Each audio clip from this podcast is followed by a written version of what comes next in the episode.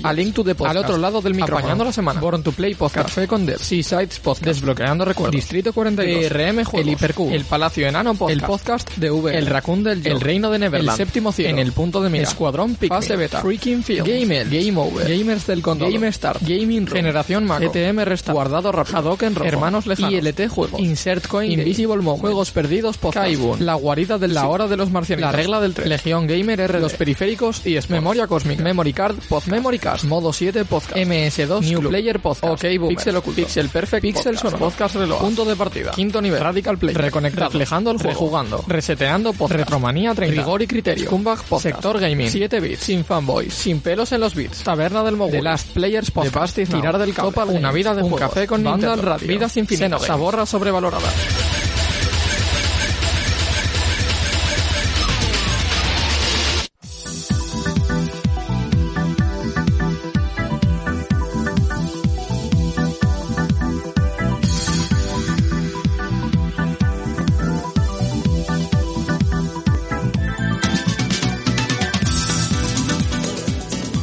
Bienvenidos y buenos días aquí eh, desde el Museo Arcade Vintage en Ibi a un nuevo episodio de un podcast oficial de la iniciativa Podgaming. Eh, me presento, soy Adrián Ripoll, señor Solid de Chaigan Corps. Y lo primero que voy a hacer es presentar a la gente que me acompaña porque somos un montón. Y ahora os comentamos un poquito qué vamos a hacer aquí hoy. Eh, voy a empezar por mi derecha. Tengo de mi compañero de podcast Chaigan Corps al señor José, alias Chose ahora. Hola, muy buenos días. Aquí estamos fuera de nuestra zona de confort. Bueno, pero a darlo todo. Por tenemos, supuesto. tenemos aquí a Aymar, también de Chaiga Court. Lo de fuera de nuestra zona- zona de confort es porque siempre grabamos desde casa, porque no es el primer presencial que hacemos nosotros. Hace ya como 8 o 9 años, en otro podcast de otro nombre, le hicimos un directo y Así nada, súper motivado realmente. Realmente sí, un poquito nervioso, pero bueno, aquí de nuevo al ruedo. Eh, vamos a pasar a los compañeros de New Player y Juan nos va a presentar a sí mismo y a sus compis. Buenos días, yo soy Juan del podcast New Player. Venimos de Elda y de Alicante y nada, estamos aquí para comentarnos, comentar con vosotros qué consiste esta iniciativa Podgaming de la mano de, de nuestro querido Nick Fury Bernie, Bernie Lost de Game Elch. y estoy con mis compañeros Manuel Muñoz Hola, hola, probando, probando. Sí, esto funciona, correcto. Y Pablo Guijarro. Hola, buenos días. Y continuamos con Bueno, yo soy Juan del podcast de VR. Nosotros, bueno, yo soy de, de aquí de cerquita de Muro y ellos de Elche y de Benidorm. Y ahora os los presento, es Arco. Buenos días a todos, eh, muchas gracias por tenernos aquí hoy, eh, teníamos muchas ganas y vamos a pasarlo bien un rato por aquí. Hola, yo soy Eloy, encantado de estar aquí, segunda vez en este sitio que me parece cada día más maravilloso.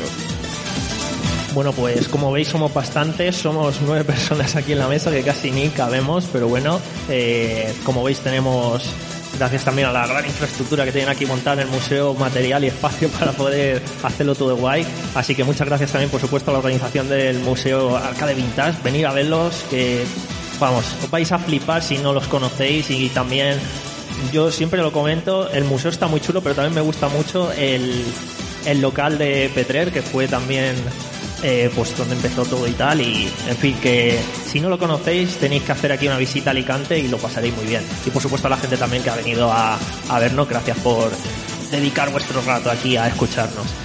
Y nada, dicho todo esto, pues vamos a empezar realmente un poco a presentar lo que es la iniciativa Podgaming que estáis viendo aquí en pantalla. Y posiblemente os estéis preguntando qué es esto, así que nada, vamos a, a ello.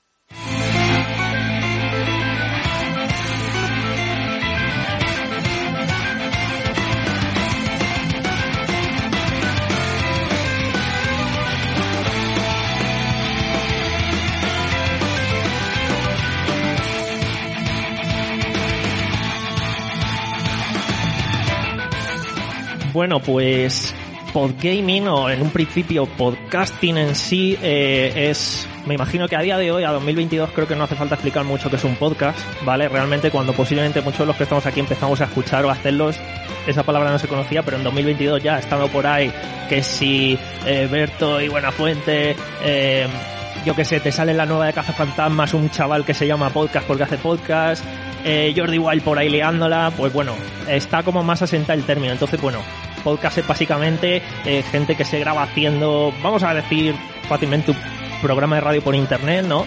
Un poco más a nivel amateur, pero eso no quiere decir que eh, esté también muy profesionalizado en algunos podcasts y incluso hay gente que se gana la vida de esto. Em, y claro, gaming pues va por la parte de los videojuegos, ¿no? Claro, la cuestión está en que unificando estos términos, pues tenemos Podgaming y eh, básicamente sería como el grupo que hay de podcast sobre videojuegos, que no somos pocos a nivel nacional y muchas veces pues quizás eh, no se tiene esa visibilidad a nivel individual porque mm, bueno, digamos que es una temática, podríamos decir de nicho realmente, a pesar de que eh, somos bastante, los videojuegos es una cosa que a nivel na- produce muchísimos ingresos, eh, sale ya hoy en día por la tele en todas partes, tenemos eventos de eSports, tenemos mm, eventos dedicados en prácticamente cada ciudad acerca de eso. Pero el tema de los podcasts de videojuegos, pues oye, al final son cositas que sí tenemos nuestra audiencia, pero oye, con, si nos unimos y entre todos eh, hacemos fuerza y hacemos pues este tipo de cositas, podcast en directo y tal, pues al final podemos llegar a más gente y que se descubra que, oye, que hay ahí un amplio abanico de podcast, eh, tenemos más generalistas y que hablamos un poquito de todo, hasta podcasts muy de nicho, como por ejemplo el podcast de VR, que si quieres escuchar solo VR, pues oye, ahí tienes tu podcast donde se habla de eso, y los hay de todo, los hay de MMO, solo del WoW, solo de bandas sonoras de videojuegos, es que hay de todo. Entonces, bueno, el abanico es muy grande, la iniciativa somos un montón y os invitamos a que, bueno, eh, básicamente la escuchéis, eh, tienen su propio canal en Evox, que sería como el YouTube de los podcasts. Y eh, bueno, por parte de mm, lo que son también nuestros propios medios, por ejemplo, nosotros tenemos chaigancorps.com. Eh, vosotros de New Player me imagino que también tendréis vuestra página web donde ahí pueden acceder a los podcasts y también redireccionar a la iniciativa. Perdón. Correcto, nosotros tenemos nuestra página web también, newplayer.es. Y bueno, principalmente nos movemos en, en redes sociales. Al final la web lo tenemos como un, un soporte más. Si queréis encontrarnos en redes sociales, barra baja Newplayer en Twitter, ahí es donde más nos movemos.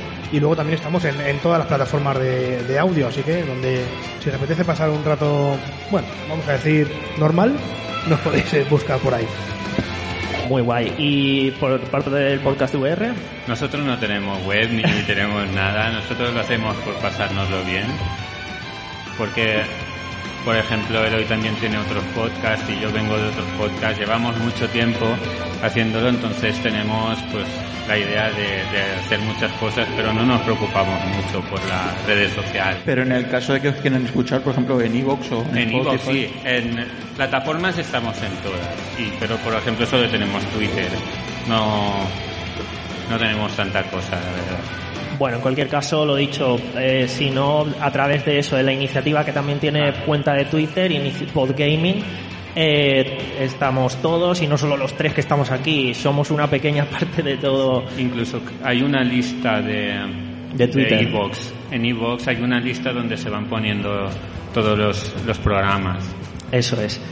Entonces, bueno, realmente, pues a partir de esta iniciativa, eh, como digo, somos en este momento más de 120 podcasts unidos, eh, colaborando, generando, pues, eh, distintos contenidos. Como estáis pudiendo observar, pues, eh, No, y ahí no están todos. ¿eh? no están todos y vamos en constante adición, no a diario, pero casi. Y eh, pues el objetivo al final es el que hemos comentado, eh, generar colaboraciones, crossovers, eh, al final a lo mejor eh, con estas participaciones pues aportar contenidos que a lo mejor un miembro de no estamos dentro del una persona no está dentro del podcast de VR pero pilota mucho de VR oye pásate por aquí que está en el grupo a lo mejor. O sea al final es conocernos entre nosotros y de esta manera pues eh, pues seguir creciendo en todo De hecho, Adri, perdón que te corte, sin ir más lejos, eh, Fabián del podcast de VR el miércoles pasado grabó con nosotros que somos de Childgam una, exactamente un podcast como si fuese un miembro más.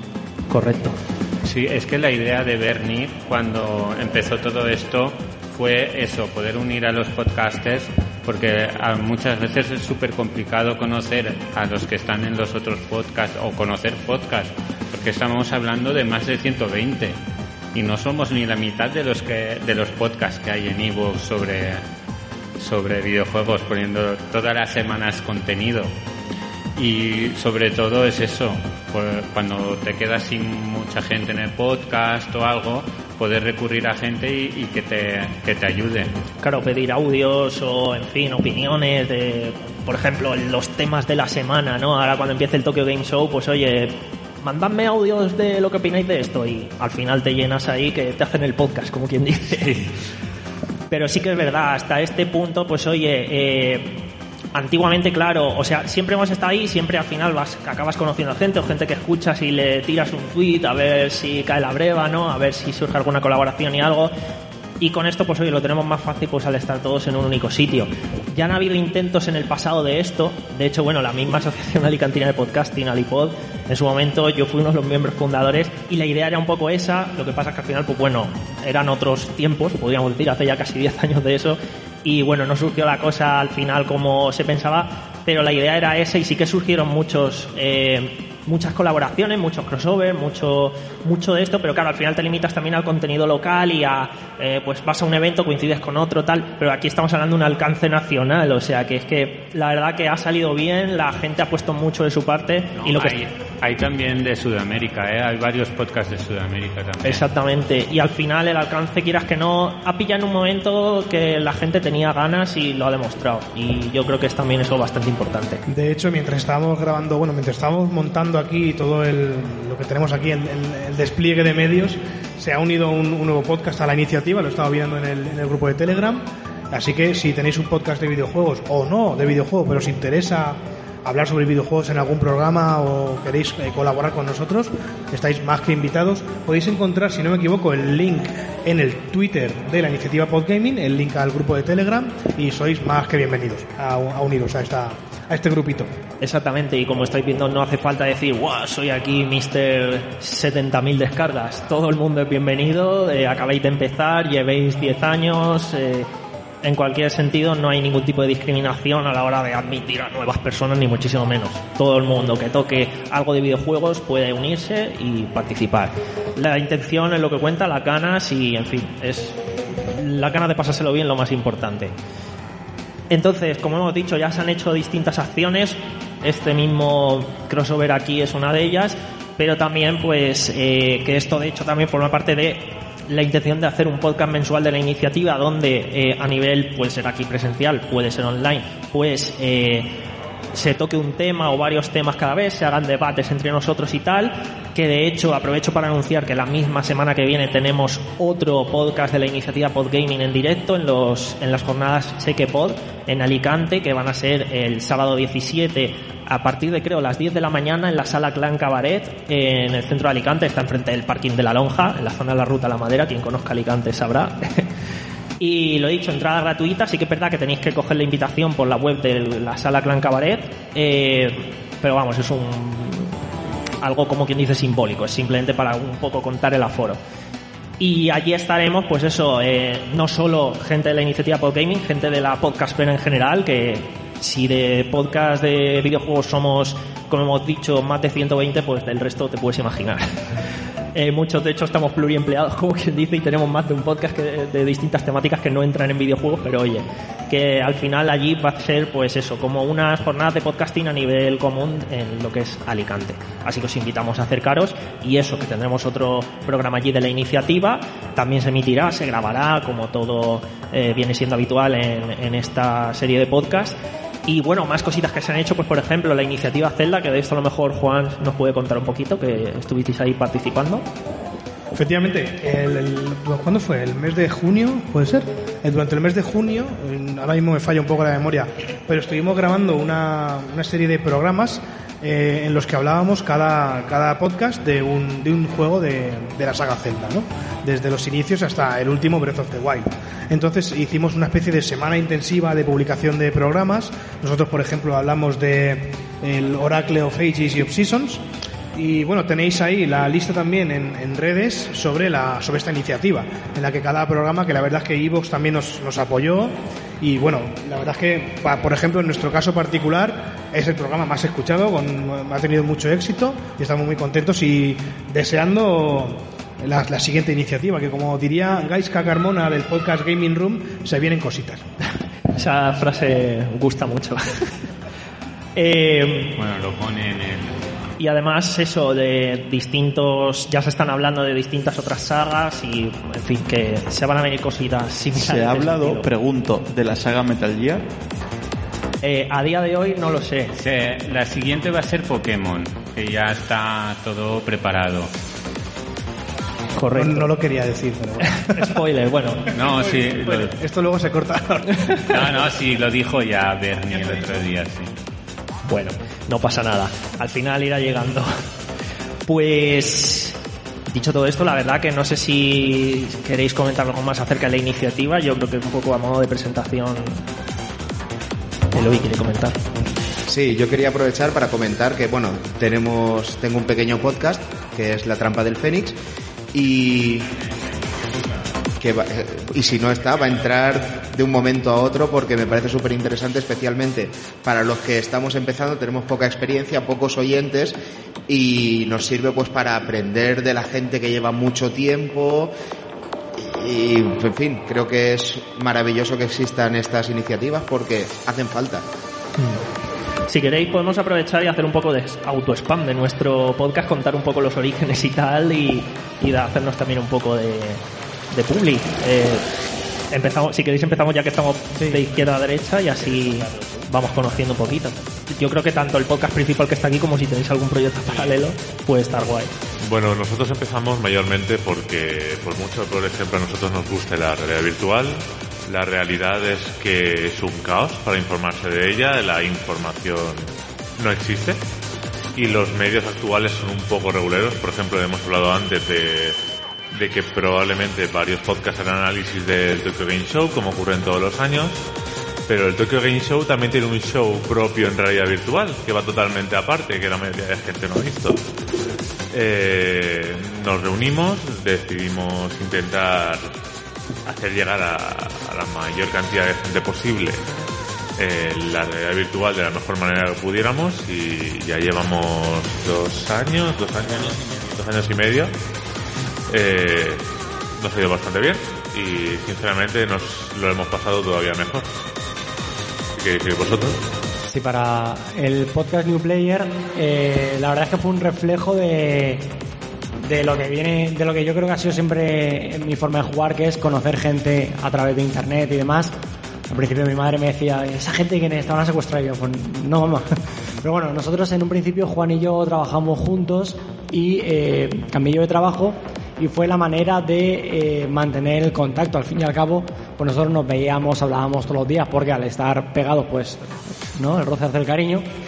Y, y tuvimos que decidir al final eh, alguna, algún ejemplo, al- alguna, alguna actividad que- de poder hacer juntos para, para poder seguir hablando. Al fin y al cabo, eh, los videojuegos es un, un ocio común que tenemos y eh, decidimos, bueno, decidió Juan eh, que quería hacer un podcast y dije yo, vamos, para adelante, ¿no? A mí que siempre me ha gustado hablar un poco de todo. Y empezamos con, con esto. Y Juan luego, no, bueno, Manuel, ve- Claro, o sea, eh, estos dos pedazos de personajes empezaron aquí de amiguis tal y yo empecé como invitado especial para capítulos, pues yo qué sé, cuando había alguna conferencia y tal. Pero claro, ahora ya para la segunda temporada estoy todos los programas y mm, valga la, o sea, hay que destacar que hago más que Pablo, ¿a que sí, Pablo? En plan, un tío que está desde el inicio, no se lee los guiones, o sea, yo he llegado al podcast para desmontar la realidad de este dueto poco fascineroso, ¿no? Y luego, bueno, estamos a punto de comenzar la temporada 3, que en esta temporada sí que me gustaría, pues eso, que le echaseis un vistazo porque vamos a darle una vuelta al podcast, vamos a intentar transformarlo en una especie de late show, aunque emitiremos a las 7 de la tarde, pero bueno, traeremos invitados eh, ba- bastante guay, bastante conocidos en el mundo del gaming y un, un early show, sí. Y bueno, si os apetece pasar un buen ratillo, pues estaremos encantados de teneros en, nuestro chat. Y si no, pues en comentarios siempre sois bienvenidos.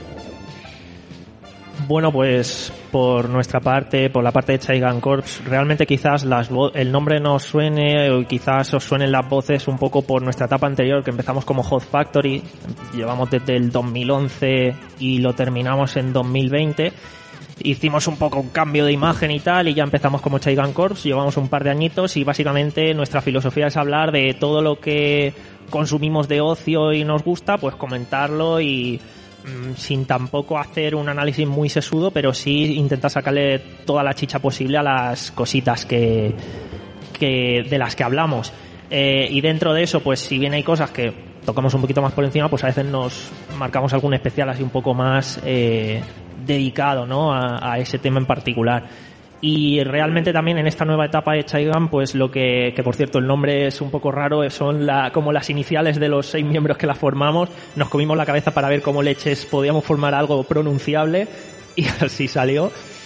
Y nada, realmente pues eso, eh, muy contentos. Eh, también aparte de los que somos, contamos con mucha colaboración. También eh, la comunidad que teníamos en HOT se traspasó a Chaigam y muchos oyentes pues han acabado formando parte de, eh, miembros, por así decirlo, y la verdad es que muy contentos en general con la trayectoria y también pues con lo que hacemos y os invitamos a, a escucharnos. No sé si Aymar querías añadir algo. Yo, yo quería recordar que aparte de Chose, Adri y yo, Aymar, que estamos aquí en representación de Chaigan Corps, es importante también recordar que están Jintoki, Miguel Ángel, que hoy no ha podido venir, que también es de Alicante, y Diego, que es desde, bueno, es un hombre que desde Canarias nos, nos ayuda y es uno más de nosotros, que no solo nos limitamos al tema de, del gaming, o sea, Jintoki, por ejemplo, se atreve con su mujer a grabar podcast de cocinas en, dentro de la comunidad Chaigam, o el propio Diego, que es muy futbolero, junto con Miguel y conmigo, hablamos incluso de deportes y demás. Entonces es como que Chaigam no se limita únicamente al videojuego,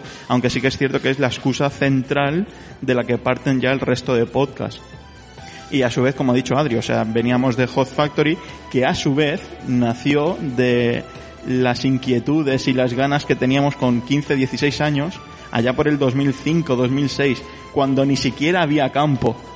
Empezábamos a grabar el típico podcast de instituto de, ah, pues yo voy a hablar de música, venga, pues yo de videojuego, Nintendo es una mierda, no sé qué, y el típico podcast de un niño de 15, 16 años poco a poco va madurando y hasta el día de hoy. Que tampoco hemos madurado mucho algunos de nosotros, pero... Hace poco hemos hecho 15 años de que empezamos a hacer podcast.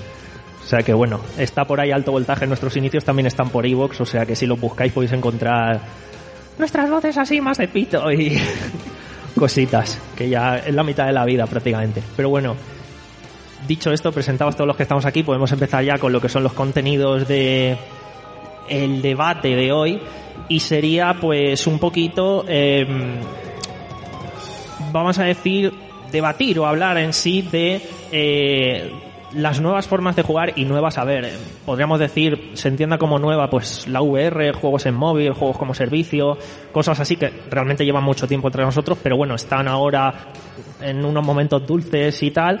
Eh, versus el típico, me vais a permitir la expresión, polla vieja, yo me siento así, tengo 31 años, que no le saques del mando, que juega sus recreativas cuando viene aquí a Arcade Vintage y algún juego de VR pruebo y me gusta, pero no mi tiempo de gaming no va a eso. O por ejemplo directamente también podríamos expandirlo a no no me considero como quien dice gamer, la palabra hoy en día, no yo no tengo luces RGB, ese tipo de cosas, la casa llena de todo eso. Yo simplemente tengo mi consolica, quiero jugar en las mejores condiciones posibles y me posiciono un poco de ese lado. No sé realmente si queréis empezar alguno echando la piedra por dónde ir. Bueno, pues empiezo yo. Eh, yo creo que este juego, sobre todo hablando de VR o de móviles, creo que es una forma de jugar adicional a lo otro. O sea, no, no es para sustituir a lo de antes. Es que es algo que tenemos, mm, sobre todo los, los de la VR, que te dicen, es que la VR no va a sustituir a las consolas. Y te dices, no, pero es otra forma de jugar. Entonces, igual como los móviles, por jugar a móviles no eres menos gamer, entre comillas, o menos jugador.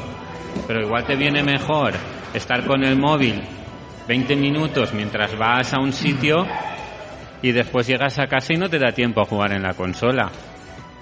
Claro que, por ejemplo, yo creo que ese híbrido ha sido el que ha juntado eso del tengo poco tiempo, pero quiero jugar a algo que sea más que una experiencia liviana, como quien dice los móviles. La Nintendo Switch ha sido, y ahora la Steam Deck, la que ha venido un poco a romper eso, o llenar ese hueco.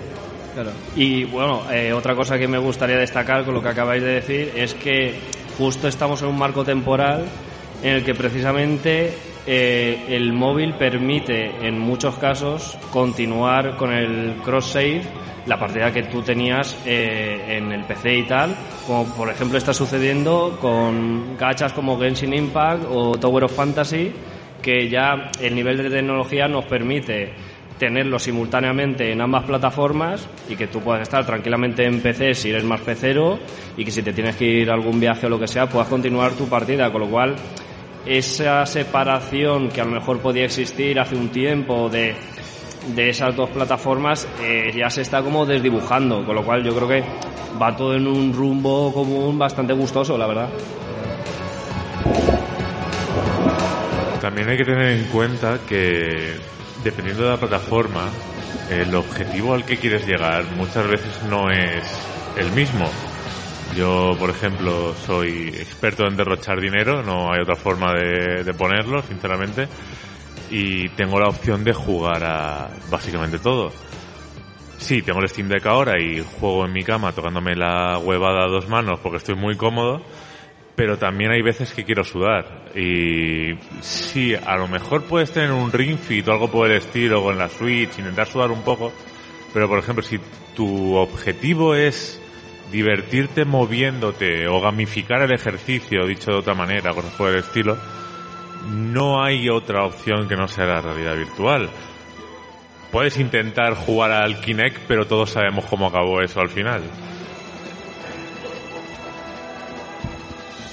Sí, extendiendo un poco lo que ha comentado Arco, es que creo que, que no se está entendiendo muchas veces cuando la gente sobre todo le echa mucho hate al móvil, que realmente también es el tipo de juego. Yo no me pondría a jugar a un King of Fighters o a un Call of Duty en el móvil, porque no es lo suyo. Sin embargo, los móviles... Pero se puede.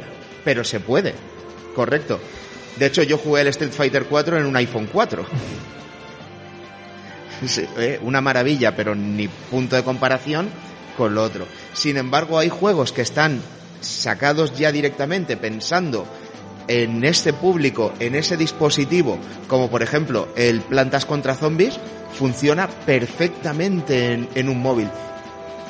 Y tal y como comenta, son cosas diferentes para jugar a unos juegos en PC, para jugar unos juegos en consola, para jugar unos juegos en realidad virtual y para jugar otros juegos en móvil. Realmente, yo creo que va más así. Y que al final también son cambios de paradigmas a los que no tenemos por qué nosotros unirnos, en el sentido de, al igual que, eh, pues por la edad que tengo, yo me crié con Play 1, Nintendo 64, Play 2, etcétera, y a la hora de jugar eh, cualquier recreativa de estas viejas me, me cuesta y, no lo veo como por ejemplo puede ver Eduardo que a la hora de, de, jugar él a eso le llena mucho más. Yo sé que el, el usuario que ahora mismo tiene 8, 7, 9 años dentro de 15, 20 él verá eh, el Free Fire como veo yo lo Kind of Time y diga ostras tal para mí eso fue la locura psicodelia todo el día jugando con mis colegas y es algo que yo no entiendo porque no me está tocando y al final yo creo que simplemente me quedaré eh, encerrado entre comillas en la forma de jugar que yo tengo que no es ni mejor ni peor es una forma diferente. Y cuando vea el tema VR en particular yo creo que es, es de nicho y seguirá siendo de nicho a no ser que cambie muchísimo la tecnología en el sentido de hay que tener ganas de jugar a la VR yo muchas veces tengo las, las Oculus Quest 2 me pasé el, el Half-Life porque había que pasarlo pero ahora me apetece ponerme y es como, ostras, agosto en Alicante, igual la VR me quiero morir, ¿sabes? Porque hace muchísimo calor, luego llega invierno y pues no me apetece porque lo que quiero es tumbarme tranquilamente en el sofá, ponerme lo que haya en el Game Pass o lo que sea, pero porque es la forma de jugar que tengo yo. Y al fin y al cabo la VR sí que es, es cierto que requiere un, un, un esfuerzo físico extra del que ya tiene el jugar, porque jugar no, o sea, está el cine o las series que es te tumbas, te pones a ver y ya está. Leer, que ya necesitas tener unas ganas de ponerte a pensar, y luego el videojuego que además de leer y, tener ganas de, entretenerte, tienes que tener ganas de aprender a jugar. A la gente que no sabe jugar a videojuegos o que no quiere aprender, cuesta mucho romperle ese, darle el mando y disfrutas. Es que no disfrutas. Tú te dan un mando y no sabes qué moverte y no te lo estás pasando bien. Y ya la VR ya es, pues ponte los cascos, organízatelo todo bien para que vaya como tal. Es, es más complicado. Entonces, yo creo que se quedará, se quedará, a no ser que cambie mucho la tecnología, bastante en nicho. Yo te digo, a no ser que de repente me ponga unas lentillas y vea yo aquí la ancharte, ¿no? Eh, no sé si lo sabéis, pero las lentillas ya están inventadas. Se han hecho las primeras pruebas hace unos meses de a nivel médico para ver si funcionan, pero inventadas ya están. ¿Vale? Lo que pasa es que, claro, es, es lo que estábamos diciendo, conocer las noticias de VR son prácticamente imposibles. Vale, yo quiero decir, lo que estás diciendo puede cambiar mucho, ¿no? Si es que eso ya está inventado, pero estamos hablando como la Virtual Boy, Sí. que, que la hemos visto ahí. Claro, es que estamos hablando de una tecnología que está en pañales, básicamente. Y el futuro, como lo vemos en el podcast, porque lo hemos hablado un montón de veces, es que la VR va a, converger en la, en la R, en la realidad aumentada, y ahí es donde va a pegar el pelotazo gordo, pero para eso se necesita ordenadores muy, muy potentes y que evolucione muchísimo la, la tecnología. Yo creo que al final es que realmente en- la gente para esto, como quien dice, o como yo lo veo, es muy de marcas. Es decir, eh, vale, Facebook será todo lo grande que quieras y ahí tienes las MetaQuest hoy en día, eh, que han sido un gran paso para acercar a la gente el no tener que configurar un PC o el no tener que eh, verse en características técnicas de qué gráfica tiene que tener, que si las salidas de vídeo, porque yo por ejemplo me dejaron unas HTC, no me acuerdo cuáles, para jugar al... Ay, perdón. di. Es que os estoy bajando para que no se meta mucho el eco. Digo, las, las HTC Vive. Mm, Es que creo que eran otras, eran las no sé qué dos. Probablemente serían las Vive 2 o las Cosmos o las Focus. No recuerdo. El caso... eh, no, no importa, o sea, no era muy difícil de configurar, no, no hay ningún problema en eso, pero ya es eh, meterte a conectar los cables, que el USB sea 3.0, que mucha gente no sabe ni qué puerto de su USB del ordenador es 3.0, eh, conéctalo a la segunda salida de tarjeta de vídeo, no saben ni lo que es DisplayPort, les saca del HDMI y se vuelven locos. Entonces, al margen de eso, lo que yo creo que por la parte esa está complicado, las MetaQuest sí que están mucho más accesibles porque tienes todo unificado en un aparato que te lo pones y desde el minuto uno ya tienes todo como quien dice, pero realmente la gente sigue asociando la realidad virtual a videojuegos. ¿Qué pasa? Que realmente ahí quien tiene el testigo y la prácticamente responsabilidad única hoy en día de mover eso es Sony, que es la única que le está interesando.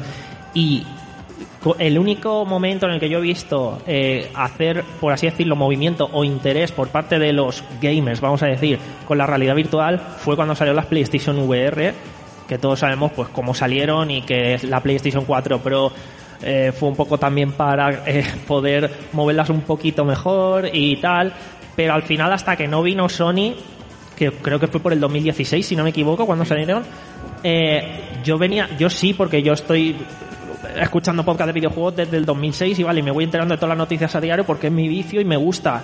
Y yo la VR la llevaba oyendo desde que empezó a salir las, eh, las primeras Oculus, el, el DK1, toda esta historia. Y de hecho las pude probar en un salón del manga de Murcia de hace mil años, del 2011 si no me equivoco, pero era algo que tú lo veías y era súper prueba de conceptos, súper... mm, esto está muy verde, pero sin embargo, ya por aquel entonces, 2012-2013, yo recordaba eh, debates eternos en podcast, la gente, esto es el futuro, esto va a venir a sustituir lo- los, ¿cómo, cómo lo llamaba yo? Los, los pastores de la VR, ¿no? En plan, gente que, que veía como que eso iba a ser eh, lo único y exclusivo y el medio definitivo y vendiéndotelo como hoy en día un cripto bro, podríamos decir, te vende, es que veníamos hablando de esto en el coche, como te vende, esto es la salvación de, del mundo de los videojuegos, es el siguiente paso, pero realmente yo pensaba, digo, no lo veo tan cerca. Cuando llegó Sony dije, vale, esto se está acercando y luego ves todo lo que hay alrededor y dices, vale, sí, eh, está mejorando, pero realmente hasta que yo creo que Sony no saque, y todavía falta que anuncie muchos detalles, como por ejemplo el precio, algo muy importante, y ya solo con el propio precio de la PlayStation 5, que es la escasez, la subida de precio, más lo que vaya a costar la VR2, creo que eso en conjunto no le va a hacer ningún favor en general al acercamiento al gran público de la VR.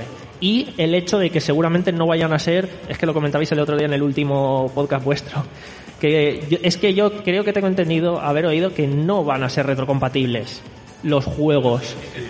Sí. Yo había oído, no sé por qué, de que con el tema de los sensores del Move y tal no lo iban a ser y lo que se estuvo diciendo, retrocompatibles en teoría son todos los juegos. Sí, yo juego a VR en PlayStation 5 y el, Play 4. El, problema es que algunos juegos que dependen de la porquería de mandos que tienen las PSVR, que son mandos de, los Move, ¿no? de los Move asquerosos esos de 2013, de, de, arrastro el cáncer dos generaciones más. Eh, y básicamente hay algunos juegos que por diseño no van a poder ser compatibles pero en teoría están intentando que todo sea retrocompatible hacia atrás. Ya se verá, porque Sony es infame por las trampas que hace para decir que tienen ciertas cosas en realidad virtual, que la tasa de refresco de las PSVR me la yo por donde te diga, pero en teoría sí que van a ser retrocompatibles. Veremos entonces.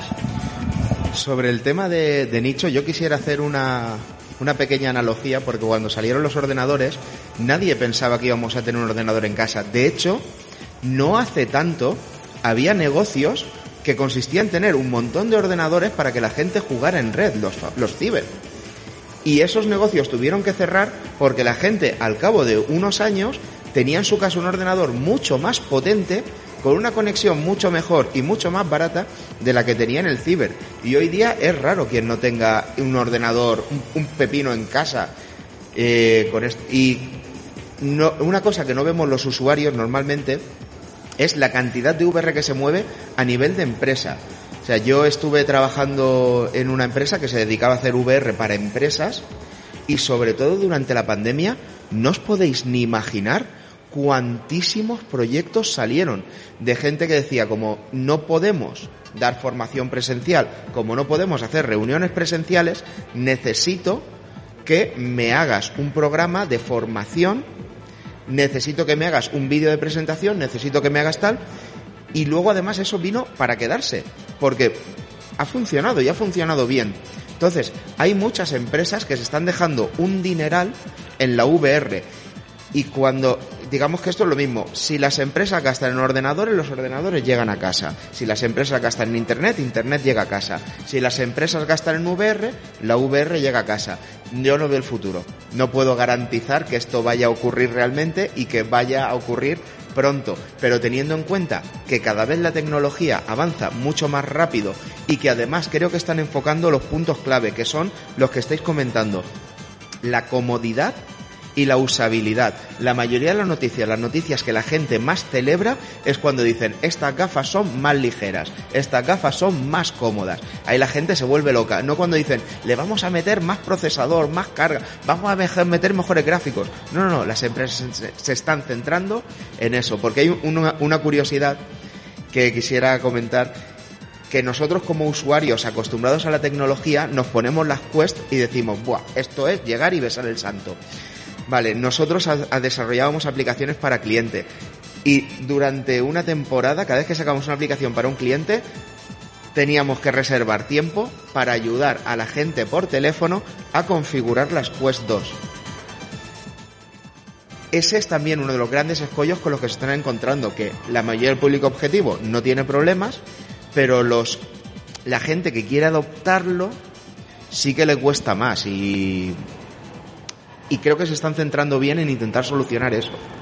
A ver, yo entiendo lo que dices y entiendo que vuestra postura eh, es de la defender la VR, al igual que yo podría defender, por ejemplo, el tener un cockpit en tu casa porque te gustan los juegos de conducción y no quieres jugar con el analógico, sino que quieres jugar con un volante mucho mejor que el que te puede ser un Logitech G1029, creo que es. Eh, pero claro, al igual que el tema de tener un eh, cockpit requiere un espacio y, o el montar o desmontar, eh, no todo el mundo tiene la posibilidad de poder tener un espacio suficiente como para poder jugar a la VR. Ya te digo, quizás sea porque yo la probé hace tiempo, eh, precisamente en casa de Adri, y me dio la sensación esa de que ni era mucho engorro el tener que montarlo. Era mucho engorro para mí personalmente porque soy una persona que se acalora demasiado fácil y siento que las voy a literalmente deshacer en media hora de juego. Era mucho engorro el tener que montarlas en el salón. Yo ahora vivo solo, podría montármelas en el salón, pero es tener el salón, eh, pues como con el Ring Fit, que lo montas dos tardes y a la tercera se te olvida.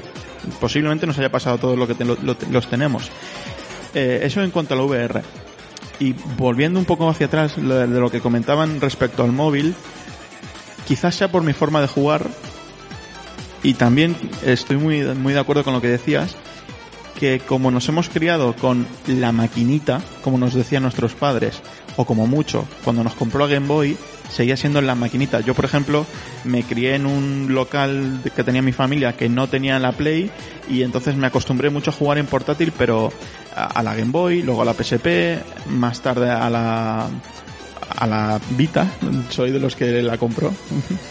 y Claro, pero cua- cuando volví a la comodidad de, vale, ahora en mi habitación, 2008, me acordaré siempre toda mi vida, 1 de agosto del 2008 fue mi primer ordenador comprado con mi propio dinero, con internet, descubrí lo que era Half-Life, descubrí lo que era el Counter-Strike, descubrí lo que fue el Left 4 Dead, descubrí lo que fue el World of Warcraft, y de ahí volver a jugar mm, a, a la maquinita de Game Boy o a lo que poco a poco con el, me acuerdo, el Nokia N73, me acuerdo que fue la primera vez que emulé y emulé un Pokémon rojo porque me recordaba a lo que ya había jugado.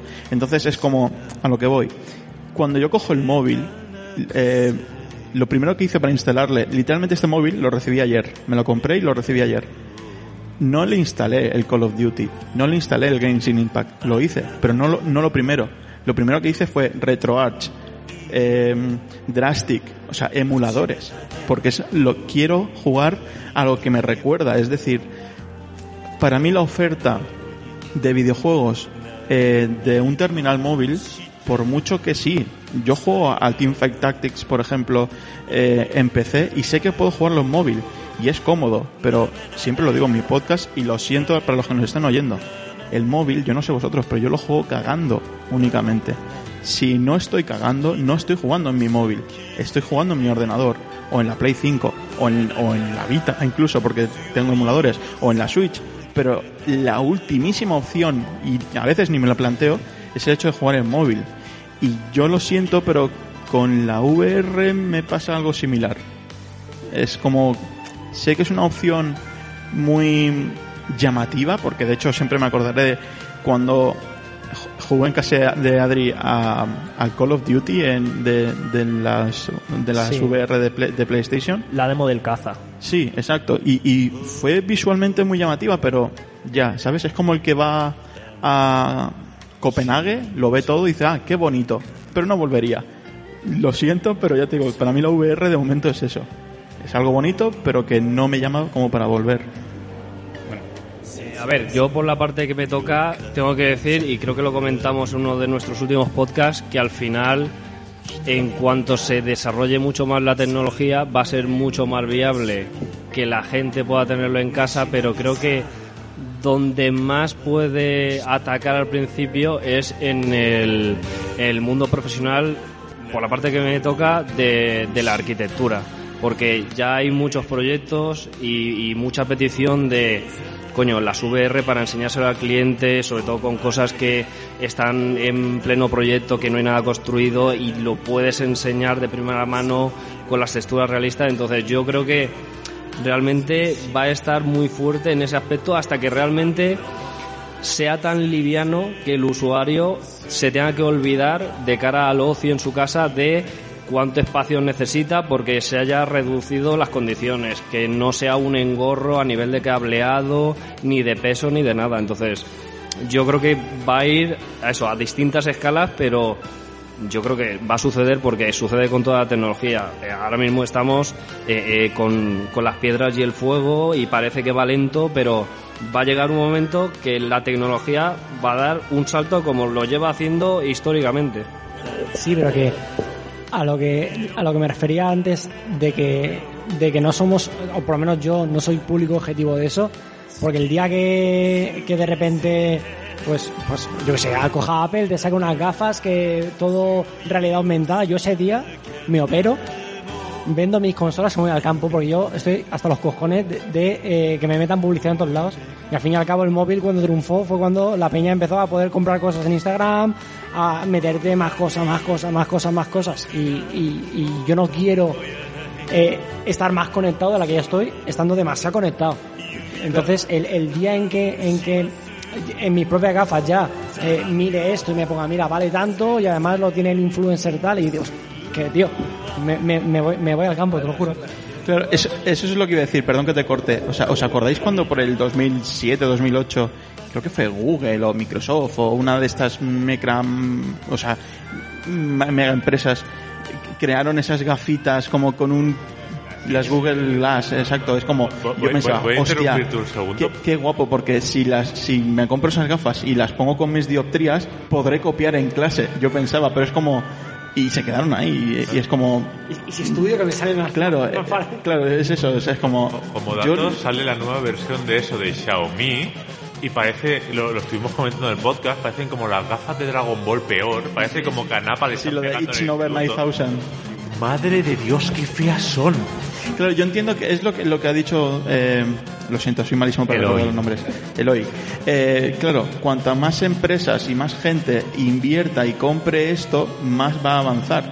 Y esas gafas entiendo que se quedaron súper estancadas, pero ojalá avance, porque simplemente es, como digo yo, o sea, quizás yo no soy el público, pero mm, estaría encantado de que avanzaran, pero lo veo que quizás no haya tan o sea que el abanico de gente a la que le pueda llegar a interesar es excesivamente limitado al igual que no todo el mundo tiene en su casa eh, un pad para los juegos de lucha o no todo el mundo tiene el volante que mencionaba la VR yo lo veo Mira, como un eh, complemento más muy Así, limitado rápido, ¿vale?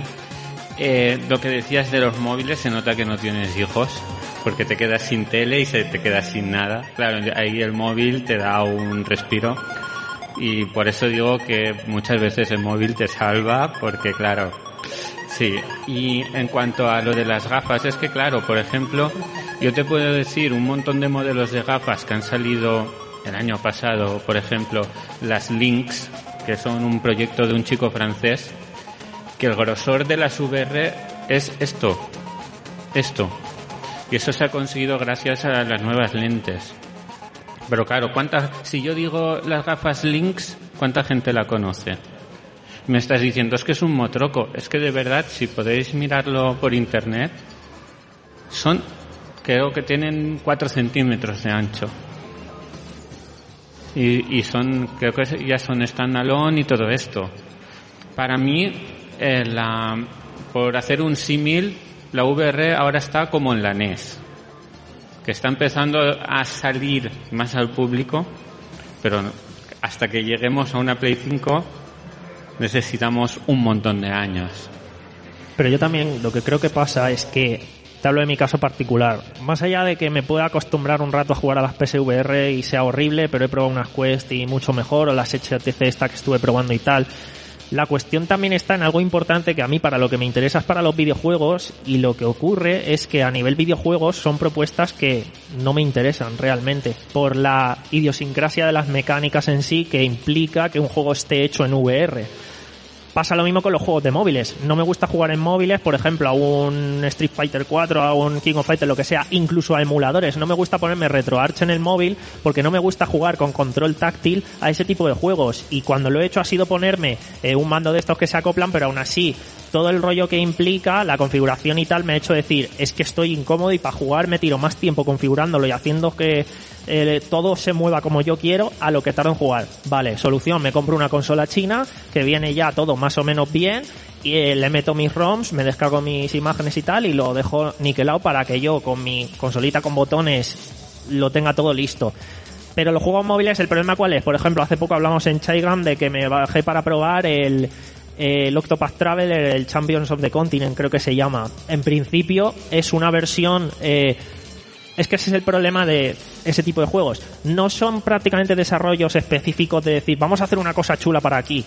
Eh, este eh, Octopath era realmente coger cosas del Traveler, al cual le eché más de 80 horas, y ponerlas aquí, reaprovechar todos los assets, todas las historias y sacarte un juego que va con la táctil moviéndote y muy simplificado y entonces para mí como que pierde el valor realmente de, eh, de decir yo esto ya lo he jugado y mejor incluso en mi Switch con un poquito más grande en fin, que no, no, me es cómodo ni tener ese feedback ni nada. Y luego la pena es que sí que hay versiones buenas de esos juegos, como por ejemplo los Sonics que directamente fueron rehechos para móvil y luego fueron los que han portado a otras versiones.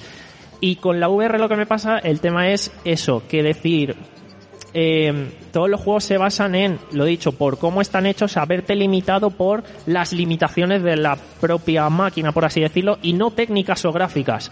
Me estoy refiriendo más a, eh, a que son juegos de exploración, experiencias, pero no puedes profundizar tanto en un gameplay como sí en otros.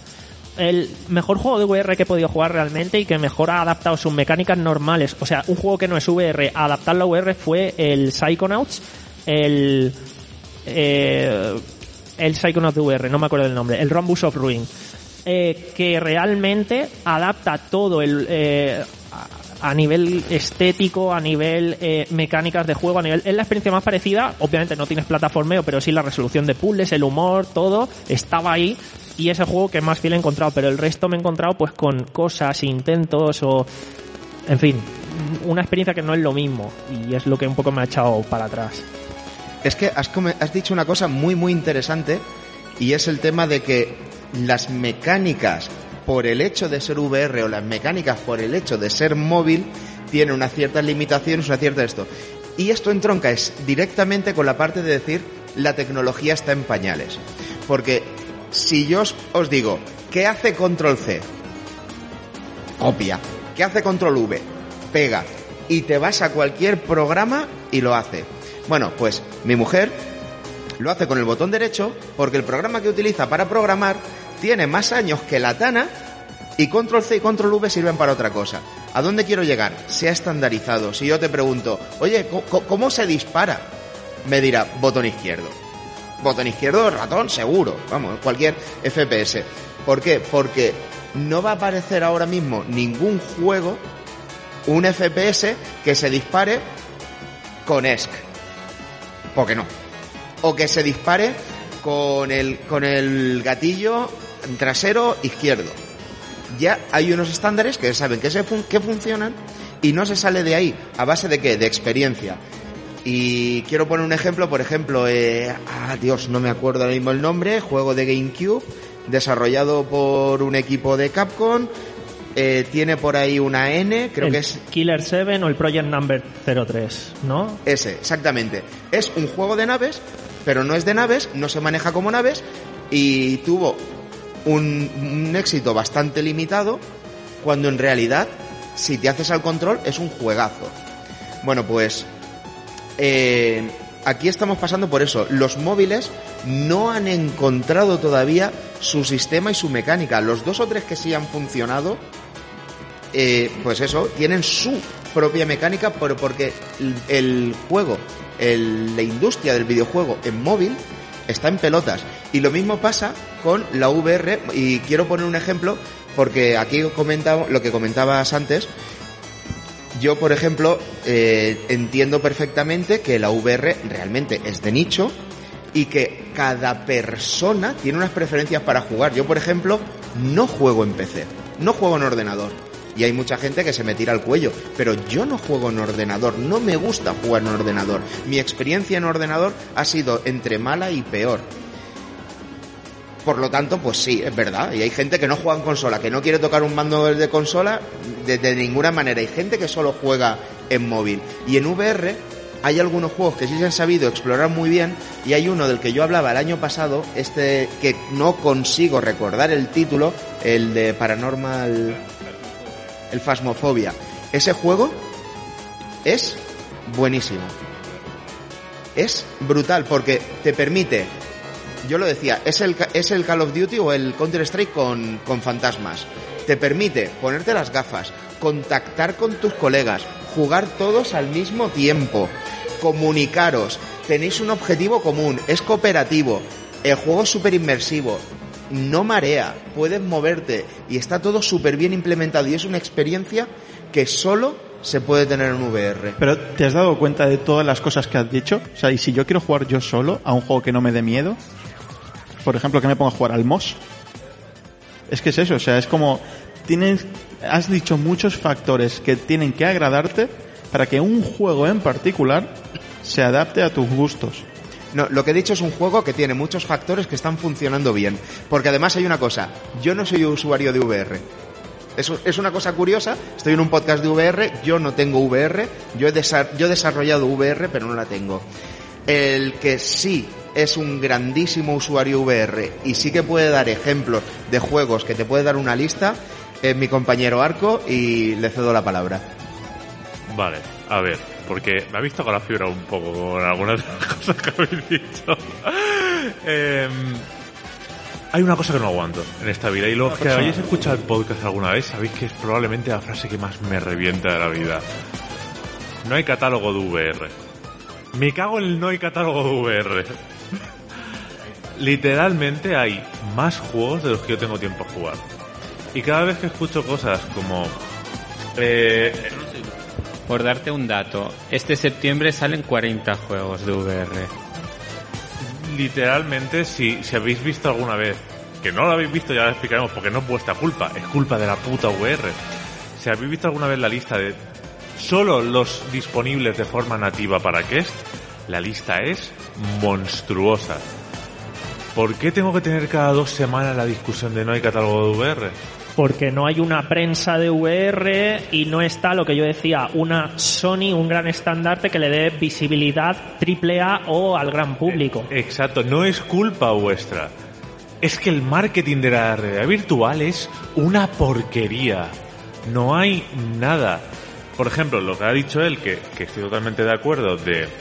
eh, llega el verano, hace calor, no quiero jugar a un juego largo porque no me va a apetecer jugar a un juego largo porque me van a sudar los ojos, se me van a meter las ojotas dentro, me, va a cagar en todo, no me quiero gastar 50 euros en el visor especial que se come el sudor conforme lo tienes, que le den por saco. A ver, sí. Eh, sí. Pero también, en- por ejemplo, a mí, en- dependiendo del momento, en cualquier otra plataforma, tampoco me apetece jugar en según qué épocas a juegos largos o juegos cortos, me apetece esto. El problema es que dices, vale, no quiero jugar un juego largo. ¿Qué juego? ¿Qué, ju- qué juego corto uso? ¿Qué cojo? ¿Dónde vas a mirarlo? Si no hay nada. Si te vas a mirar listas de, de juegos de realidad virtual y siempre son Beat Saber, eh, Medal of Honor realidad virtual, Half-Life Alyx, Boneworks, Boneworks es maravilloso, pero... y esos juegos están muy bien, pero no es todo el catálogo. Hay mil cosas. Yo, por ejemplo, le eché una cantidad monstruosa de horas al Zenith este año. Y cada vez que digo esto, la pregunta que sigue siempre es... ¿Qué juego es el Zenith? Em, la realidad virtual ha cambiado mucho. Por ejemplo, eh, habéis dicho de que hay mucho lío para poner el casco, puede ocupar mucho espacio. Eso era cierto hace 3-4 años. Y es cierto a día de hoy si no te quieres gastar dinero y tienes unas Alix. Porque, por ejemplo, eh, sigues teniendo que... Unas Alix, no, perdón, unas Index. Eh, sigues teniendo que poner sensores en las paredes, ocupa espacio, dependiendo de, de cuánto dinero te quieras gastar, siguen habiendo cables o no. Yo, por ejemplo, tengo todo. Em, y si tienes unas Index con el soporte extra o tienes eh, unas KES 2, yo literalmente jugaba en un metro y medio de espacio. Lo que pasa es que no puedes jugar, a ponerte a jugar a un Hollow Point eh, si tienes un metro y medio de espacio, como me pasaba a mí, porque no tiene sentido. Pero igual que no te pondrías a jugar a- en una habitación en un con un ordenador de porquería absolutamente al, al Crisis, porque se te prende fuego. De- depende de, lo que tengas alrededor. Hay Sí, eh, hola, vale. Y también yendo a, a, a colisión del tema nuevos formatos, que a veces también nos estamos quizá centrando mucho en defender o no la VR eh, y juego móvil y demás, quizá el mercado de, porque comentaba Eloy, perdón, que, que el, el- el móvil quizá no había encontrado la forma de jugar y, y, y sí quizá sí. Y sí quizá la forma de jugar de móvil es y siempre ha sido la del Candy Crush. La de jugar de manera sencilla, cagando, gastarte dos euritos porque no te pasas el nivel y ya está. Y ese va a ser lo que es, al igual que jugar en consolas lleva siendo lo mismo desde, desde que jugabas en la Commodore 64 ahora, porque sí, han mejorado los gráficos, han mejorado los FPS, han mejorado el tal, pero sigue siendo lo mismo. Juegos más elaborados, pero lo mismo. La VR van a ser siempre VR, que a no ser que, como hemos comentado, mejore mucho la tecnología, va a seguir siendo una cosa de nicho. Las Index son mil pavos, más el ESO, más tal, más el PC, gástate cuatro mil euros para jugar. Yo tengo mismo las Oculus, que son 350, más el otro casquito, porque la, la- la esto que te viene es una mierda, más luego tener un PC, porque claro, jugar a las Oculus, solo los juegos de Oculus, pues me da un poco de pereza porque yo quería jugar a cuatro cosas. Ten tu PC para poder jugar, conectar el cable por USB. Y al tema de los nuevos formatos, y como yo creo que se ha ido viendo que al final eh, lo que queremos es simplificar todo, yo creo que al final eh, lo vamos a ver el día que Microsoft le dé por sacar el, pincho este para la tele y demás, que las consolas, en el sentido de comprarme yo la consola y ponerme a jugar, va a acabar desapareciendo y simplemente pues tendrás tu pincho USB, conectarás, tendrás el mando, porque lo que queremos es más barato también. Al final la gente juega en el móvil porque tu móvil te ha costado 70 euros en AliExpress y juegas a los juegos que te da para jugar a los 70 euros. El, mercado que comentaba Manu de estar jugando al, al, al Genshin Impact lo que sea, tampoco es el principal del móvil. Entonces, yo creo que sí que están centrados los mercados en, en lo que es ya, el móvil para lo que es, el PC para lo que es, las consolas para lo que son. Y a lo que vamos a ir mejorando es a simplificar el, la forma de jugar. Y yo creo que ahí el streaming, al igual que hemos visto en la música o en el cine, va a ser el futuro del, del mundo del videojuego a gran escala. Yo iba a ir a eso ahora porque mm, lo iba a hacer un poco el símil con VR porque es un servicio menos conocido, pero lo voy a hacer con móvil por girar un poco. Yo soy desarrollador, ¿vale? Y si algo, por lo menos en mi sector, que es más programación que otra cosa, si algo tienen en común es que al final acabas con ordenadores absolutamente basura porque te vota la empresa, que no tienen gráfica, no tienen nada, y tienes un móvil. Yo soy usuario de móvil. Yo juego a juegos en móvil. No tengo un solo juego de móvil instalado. Yo tengo un Razer Kishi, que es para ponerle un mandito al, al móvil, y yo juego con a mis juegos de ordenador, con Steam Play, o con Parsec, o con cualquiera de los software disponibles, o con, Moon- o con Moonlight, efectivamente. Y tengo en mi tele, en cada Android TV Box que tengo en cada tele, tengo Moonlight instalado.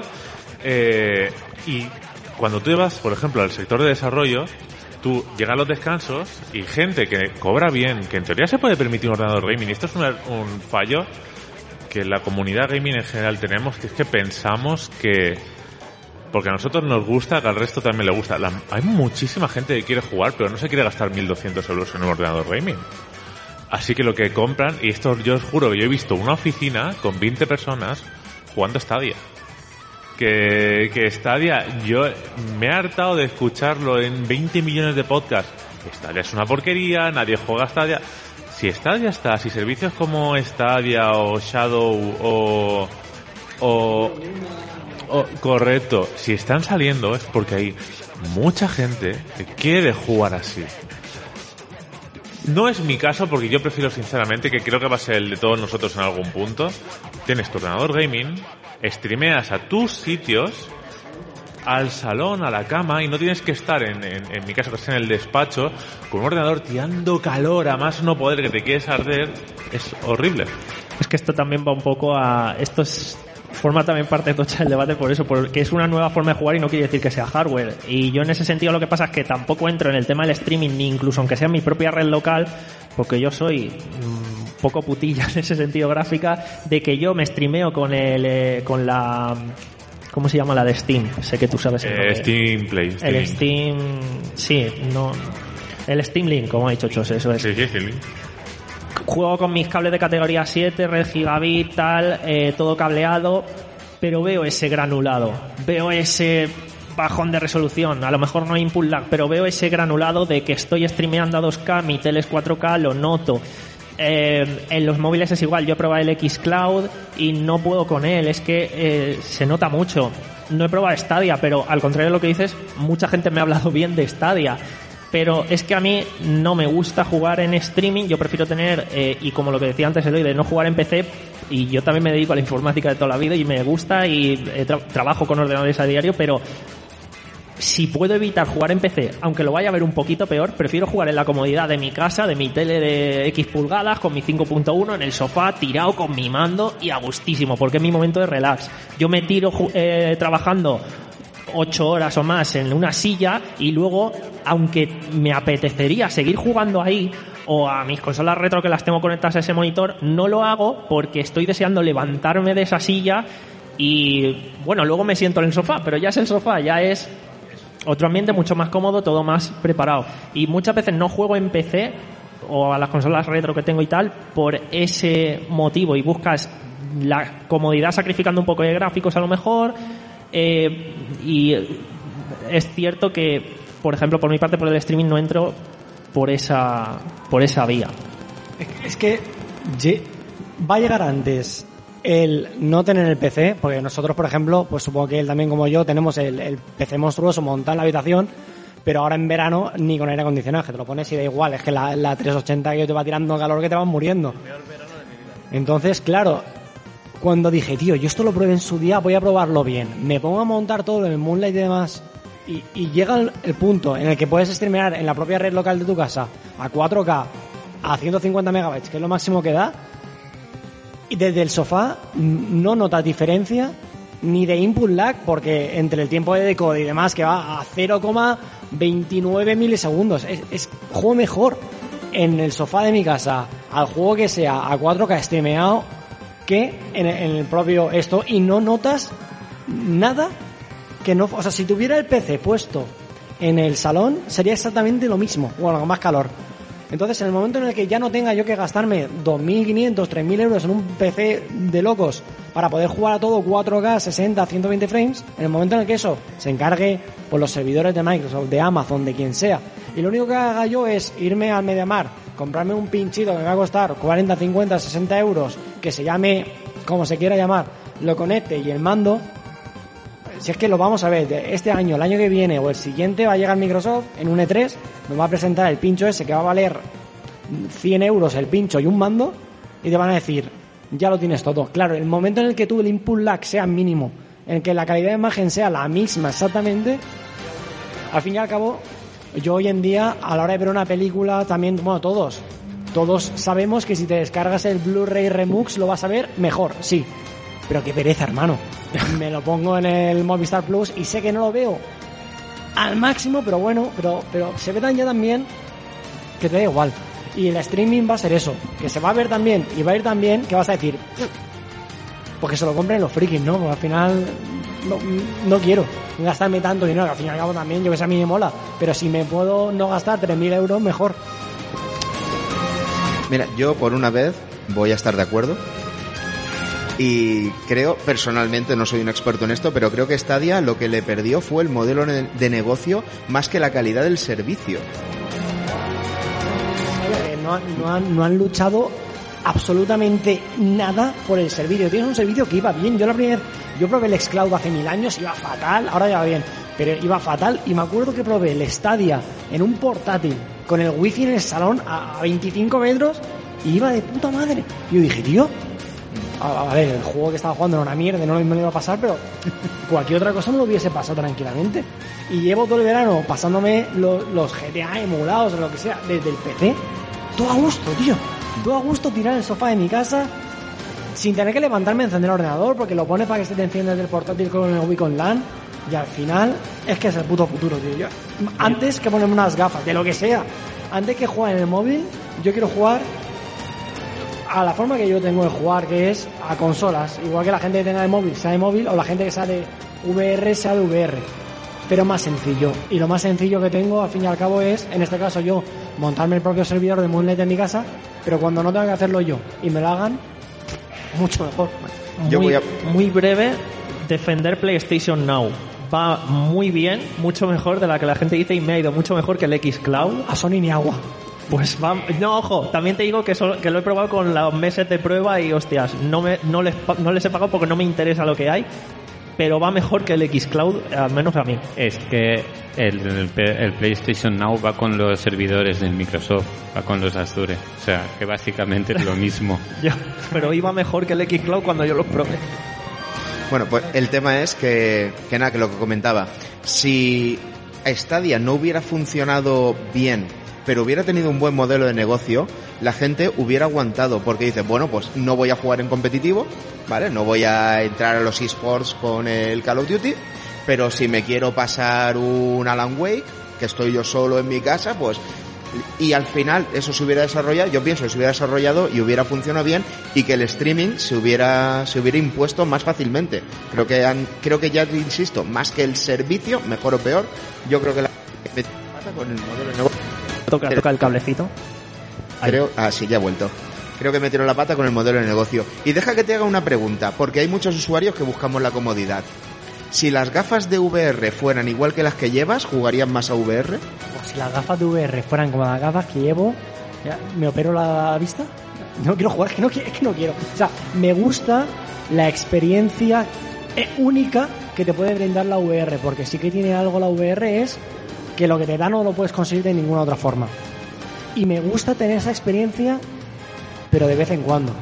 No es, y esto ya es el tipo de usuario que quizás sea yo, no va a ser mi futuro por mucho que mejore. Tendré la experiencia de cierto juego, igual que no me gusta siempre estar jugando el mismo tipo de juego en el sentido de FPS o un juego de estrategia. Me da por la estrategia y me tiro otro 4 o 5 meses, un año viciado a un solo juego.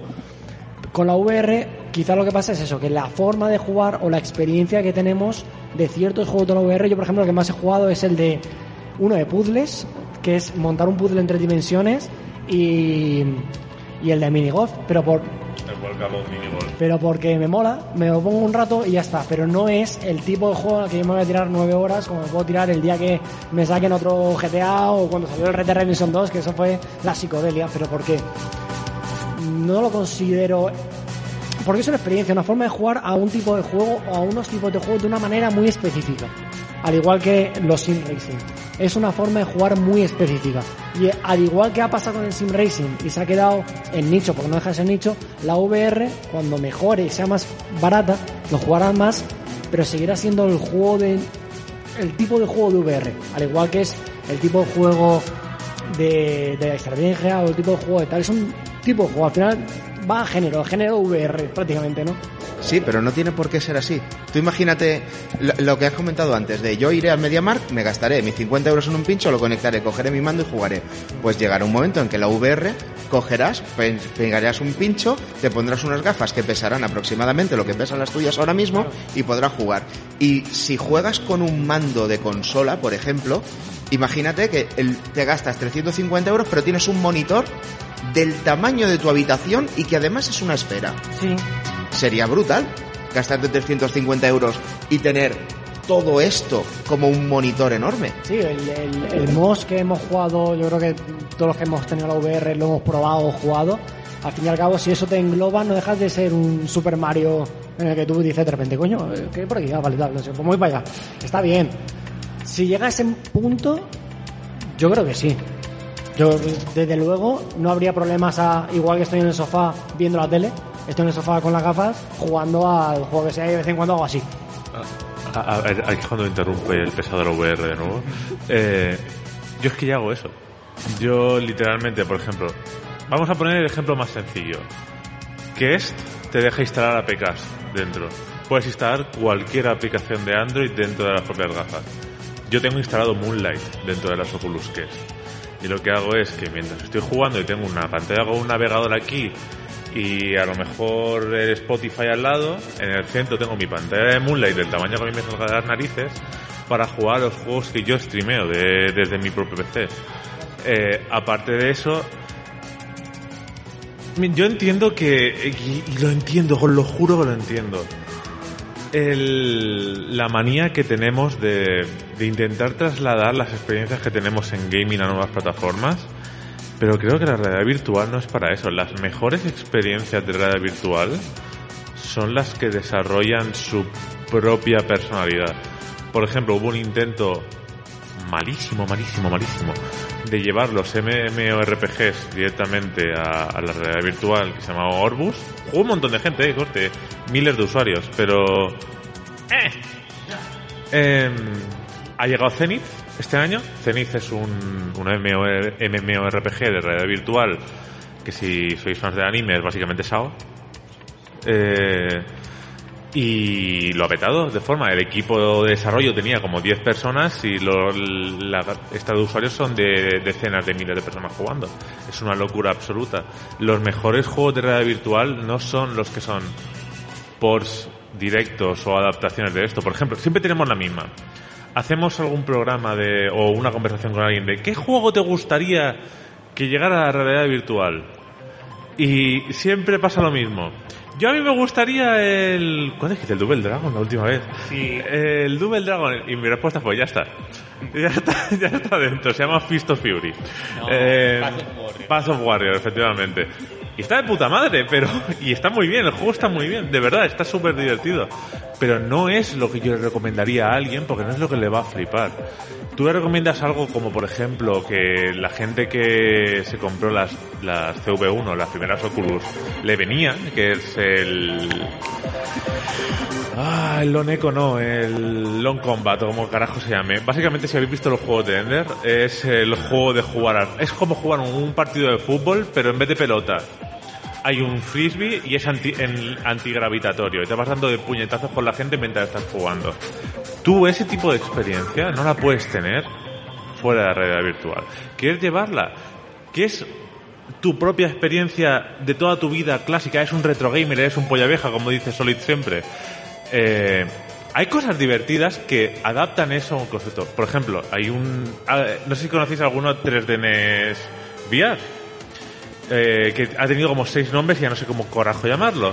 Ahora es Zen, Zen, sí, que, que está incluso en, Steam, si queréis verlo. Que literalmente tú coges cualquier ROM de NES y lo adapta, bueno, cualquiera, hay una lista de los bien adaptados, pero en general hay muchos. Y lo adapta a realidad virtual. Por ejemplo, puedes jugar el Zelda clásico y en vez de jugar, eh, ves una maqueta delante tuya con todo hecho en 3D y es como ver un juego de mesa delante tuya en realidad virtual de Zelda. Pero eso lo que pasa es que para mí es más una sacada de bragueta, vamos a decir, que en plan, ay, qué chulo han hecho esto, pero no me voy a jugar el juego entero ahí. No me voy a jugar el Mario Bros. ahí. O sea, está chulo, dice, ay, qué guay, han cogido las capas de la ROM, lo han hecho de tal manera que quede... Pero, según de qué forma se haga, a veces está muy bien. Por ejemplo, yo soy muy fan de Metroid, a Metroid me flipa, y está Dolphin VR, que te permite jugar a los juegos de GameCube y Wii en realidad virtual. Dolphin VR, por ejemplo, el Metroid Prime, Prime sí, no estoy diciendo una locura, ¿verdad? Sí, Prime, el que está dentro del casco. Básicamente lo han adaptado para que tú estés dentro del traje de Samus. Y puedes jugarte un Metroid dentro del traje de Samus. O puedes jugarte un Mario Kart en primera persona. Claro, pero eso es una, eso es lo que mola al final. Pero es como por ejemplo eh, cuando eh, sacaron el Zone of the Enders 2 en Pero VR. yo me lo- eh, no me digas porque yo me lo he pasado en realidad virtual.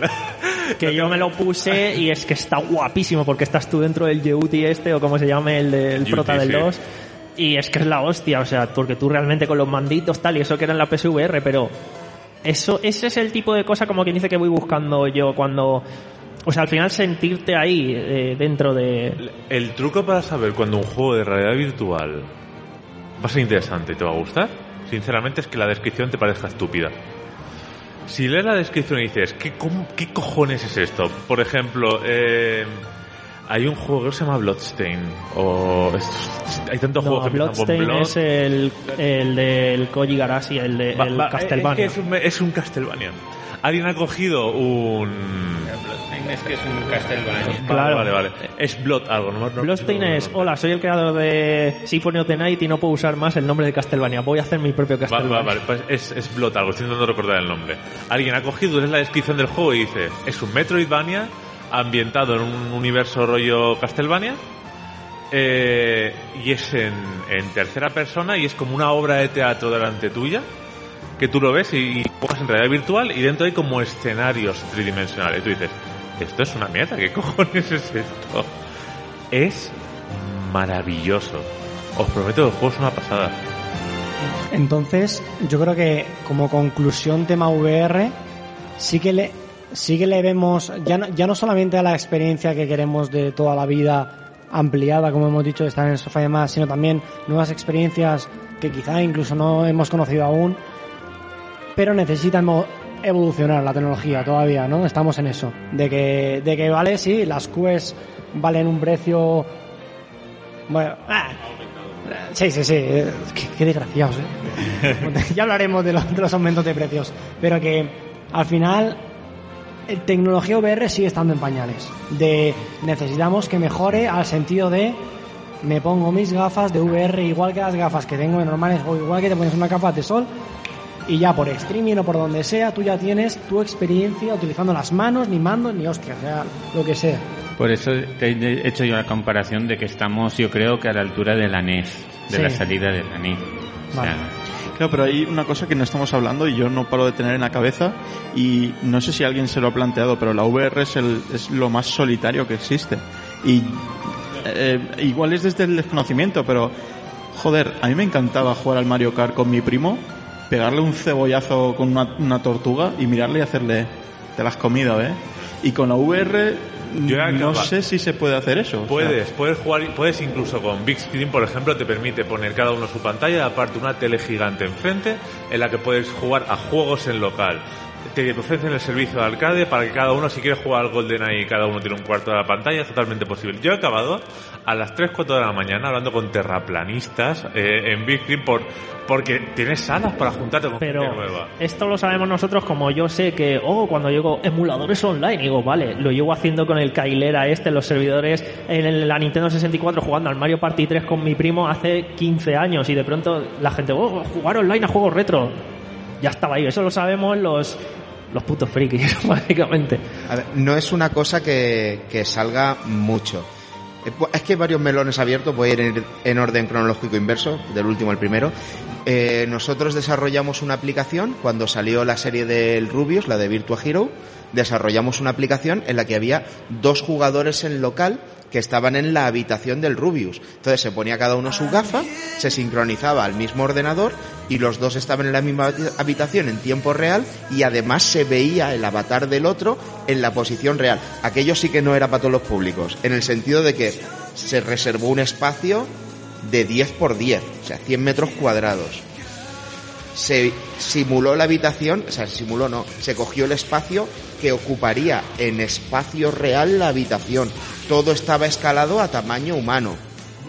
Y claro, eso pues era otra historia porque era también para promocionar la publicidad, había una empresa metiendo billetes a punta pala y claro, pues ya estamos hablando de otra historia, pero sí se puede hacer y es una cuestión de tiempo que se haga, que varias personas, bueno, de hecho, el Sí, o sin ir más lejos, te juntas con varios colegas en el salón de tu casa con el Fasmafobia, que además tiene el sistema de control que te puedes mover en el sitio y realmente cogemos cinco sillas como esta, nos ponemos los cinco juntos y, y a vivirlo. O sea que realmente no está tan lejos.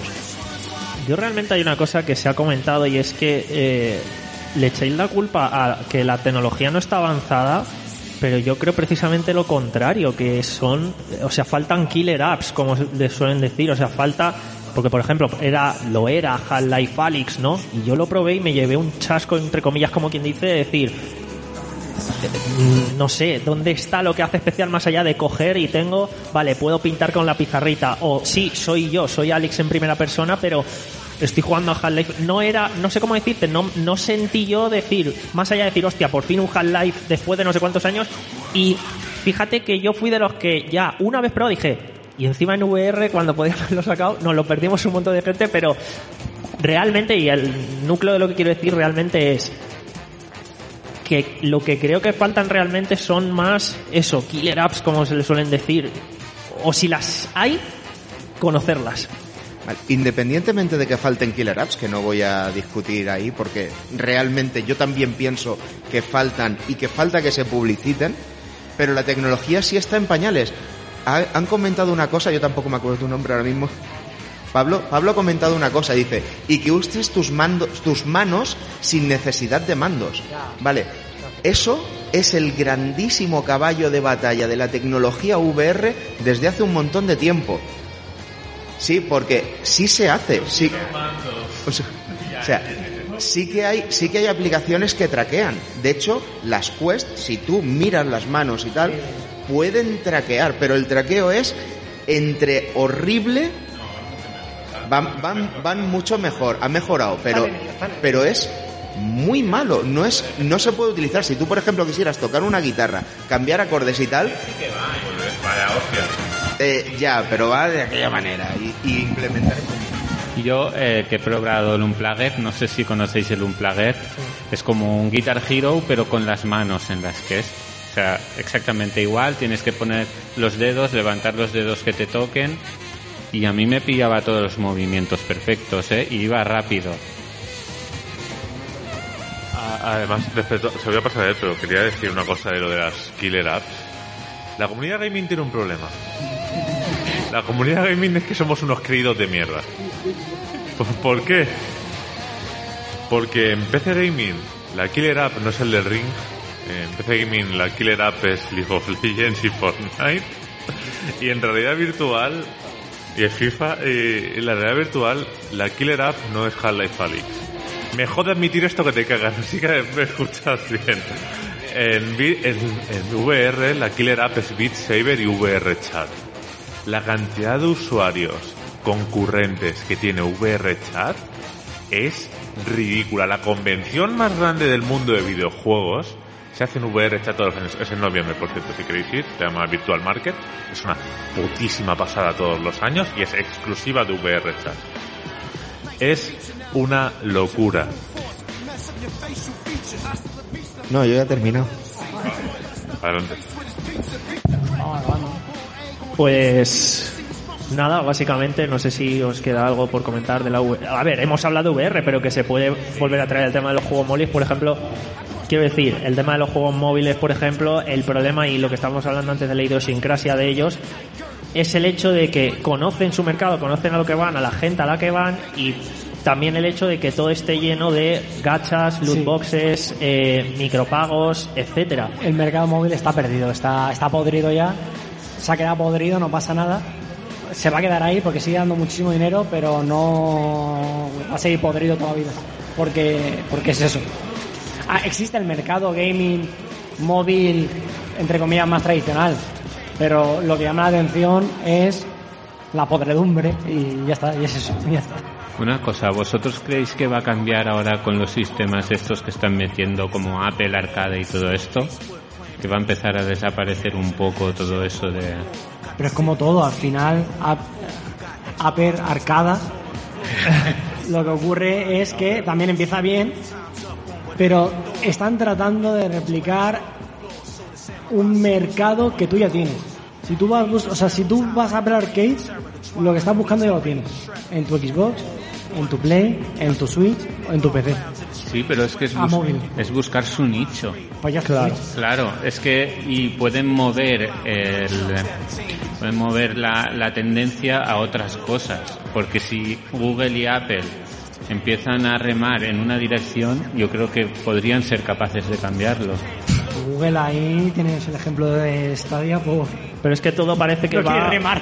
a, a servicios de suscripción porque, bueno, no solo Google, Netflix también ofrece juegos. Está comprando desarrolladoras, está haciendo juegos poco pestes, pero lo son y basados en sus grandes franquicias, pero ahí están. Eh, a mí lo que me fastidia de Apple, por ejemplo, es el hecho de que tengan secuestrado el Fantasia, el juego este del creador, eh, Sakaguchi, creo que se llama, el creador de Final Fantasy, vamos, que al parecer es la leche, pero ahí lo tienen secuestrado y no sale a ningún sitio. Y sí que es verdad que a lo mejor ahí salen algunas cositas que no están tan con esa idiosincrasia móvil, pero claro, ya es para jugadores específicos, para gente que es muy eso y ya entra entonces en la contradicción de mi caso decir, vale, tenéis Fantasian, pero primero no me voy a comprar un iPhone para jugarlo o un iPad o lo que sea Y segundo, jugar a ese juego en táctil, por mucho que vaya a estar optimizado en táctil, lo voy a probar 10 minutos y es que me va a cansar, porque es que no soy de jugar ahí. Por ejemplo, cuando salió el Monument Valley estaba muy chulo, muy tal, pero más allá de jugar media hora dices, pero es que qué pereza coger el, el móvil para esto. O sea, simplemente no entramos y no pasa nada, tampoco nos tiene por qué gustar todo. Ya, ya, que está claro. Eloy. La web ahora. Ahí. Eh, mm, no sé a dónde quiero llegar con lo que voy a decir a continuación, ¿de acuerdo? Pero me gusta mucho la analogía de, de Netflix con los videojuegos, con Stadia, con Apple, porque por ejemplo, hemos hablado del Apple Arcade. Bueno, Apple tiene Apple TV. Y Apple TV, se, yo, yo no tengo, pero se- Toca el cable. es que eh, hablar de Apple y me. Apple se contrata y se contrata mucho. Y hay mucha gente que quiere todos los productos de Apple. Y tiene el Apple Arcade y tiene también la Switch y tiene también lo que sea, pero quiere el Apple TV. Eh, Google se lanzó con el Stadia. Pero ¿qué hubiera pasado si Google hubiera sacado un servicio de streaming de películas como Netflix? De películas y series. Existe, de hecho, o sea, Google en Play Store, no sé si es streaming como tal, pero sí que puedes comprar y alquilar al final. Sí, efectivamente, tiene el store, como también lo tiene eh, YouTube. YouTube puedes comprar películas y alquilar películas, pero mm, nadie. Entonces, le...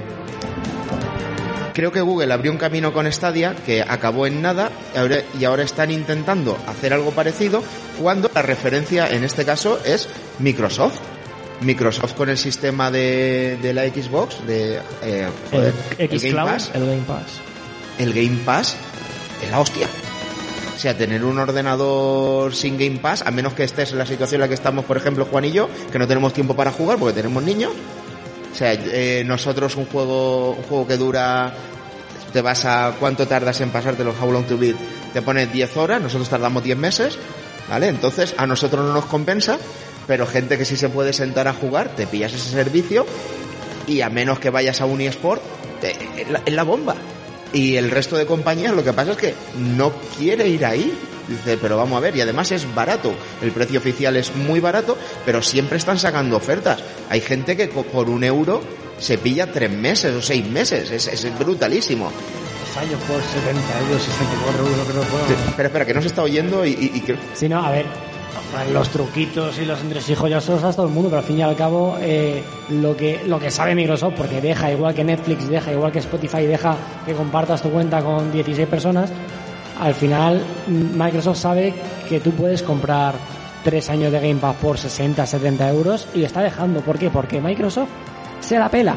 Microsoft te vende las cosas a precio de mm, te lo, te lo regalo prácticamente porque él lo que quiere es que todo el mundo tenga Game Pass para Pero- el, el día de mañana darte el streaming de manera más sencilla porque saben que el dinero está ahí. Pero Y- no pequemos de inocentes. Eso no lo están haciendo porque es que sean tontos. Eso lo están no. haciendo para que la gente se una, les conozca y es como Netflix, Disney Plus o Plus o como queráis llamar. Y toda esta mierda que, vaya, han pasado los primeros años, todo el mundo lo tiene. Chicos, bienvenidos. 50 euros extra de cuota. Claro, yo ahora me he aprovechado, y, pero sé que dentro de tres años, en 2025, que se me acaba en, en agosto de 2025, yo sé que ahí renovarlo no va a ser la- el cachondeo que ha sido ahora. Ahí igual ya ha llegado al punto en el que Microsoft se ha encontrado líder en ese sentido y ya me, me van a dar por culo, me va a costar, me va a tocar pagarlo entre cuatro personas, pero bueno, como Pero han metido ahora el plan familiar, de hecho.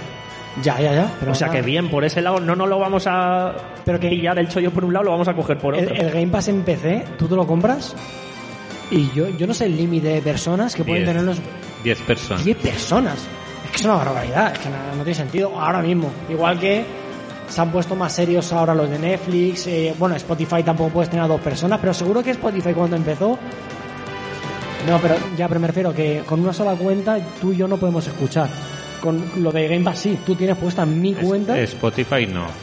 No, ya, ya, pero Lo que- cambió hace poco. pero que cuando empezó, seguramente con una sola cuenta lo escuchaban cinco personas y ahí no pasaba nada.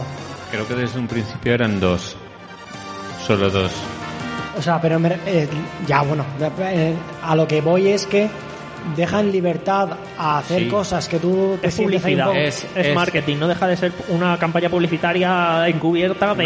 No, no, es la forma de coger usuarios. Claro. Igual Claro, claro. como estás yendo la Epic Store regalando juegos todas las semanas. Que ya o- regalan mierda desde hace bastantes Sí. meses en comparación Claro. a los No, pero primeros. es una forma de tenerte como usuario, porque si no hubieras regalado juegos, ¿cuántos hubierais entrado a la tienda Pero es teniendo el- Steam? Es el ejemplo Me regalan y luego me- si me gusta me lo compro en Steam porque no quiero tener cosas en la Epic, ¿sabes? Claro. Pero es el ejemplo perfecto de la de Billys y haters que había de la Epic Store. En plan, llegan tarde, llegan mal, con todo lo que tengo en Steam les va a costar añadirlo. Y luego empezaron a dar juegos y de pronto todos callados como pez.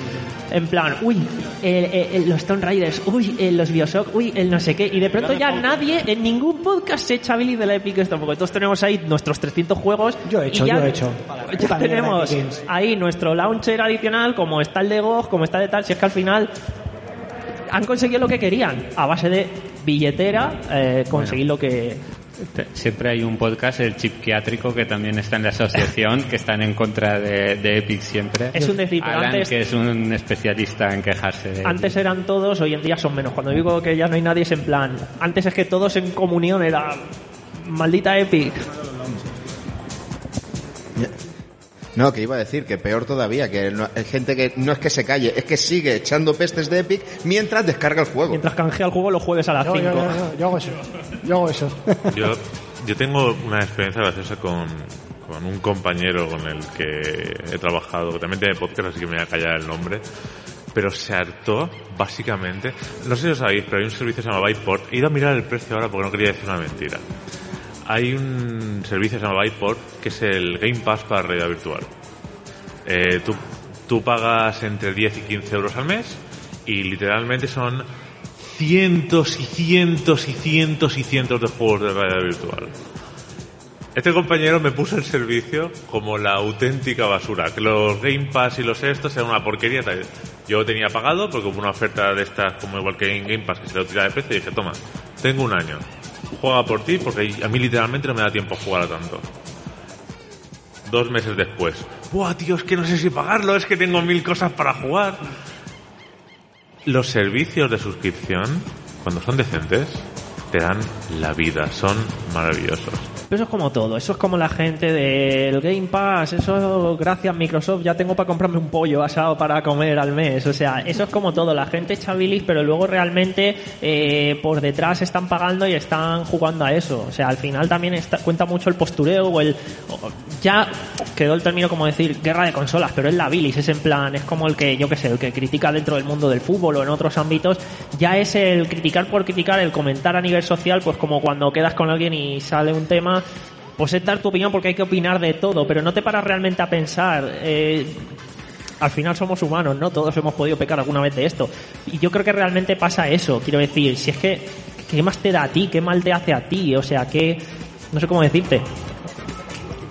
Dedícate a lo tuyo, ¿no? Al final es que lo, es la conclusión con todo esto. La mía, al menos. Irte cerrando ya.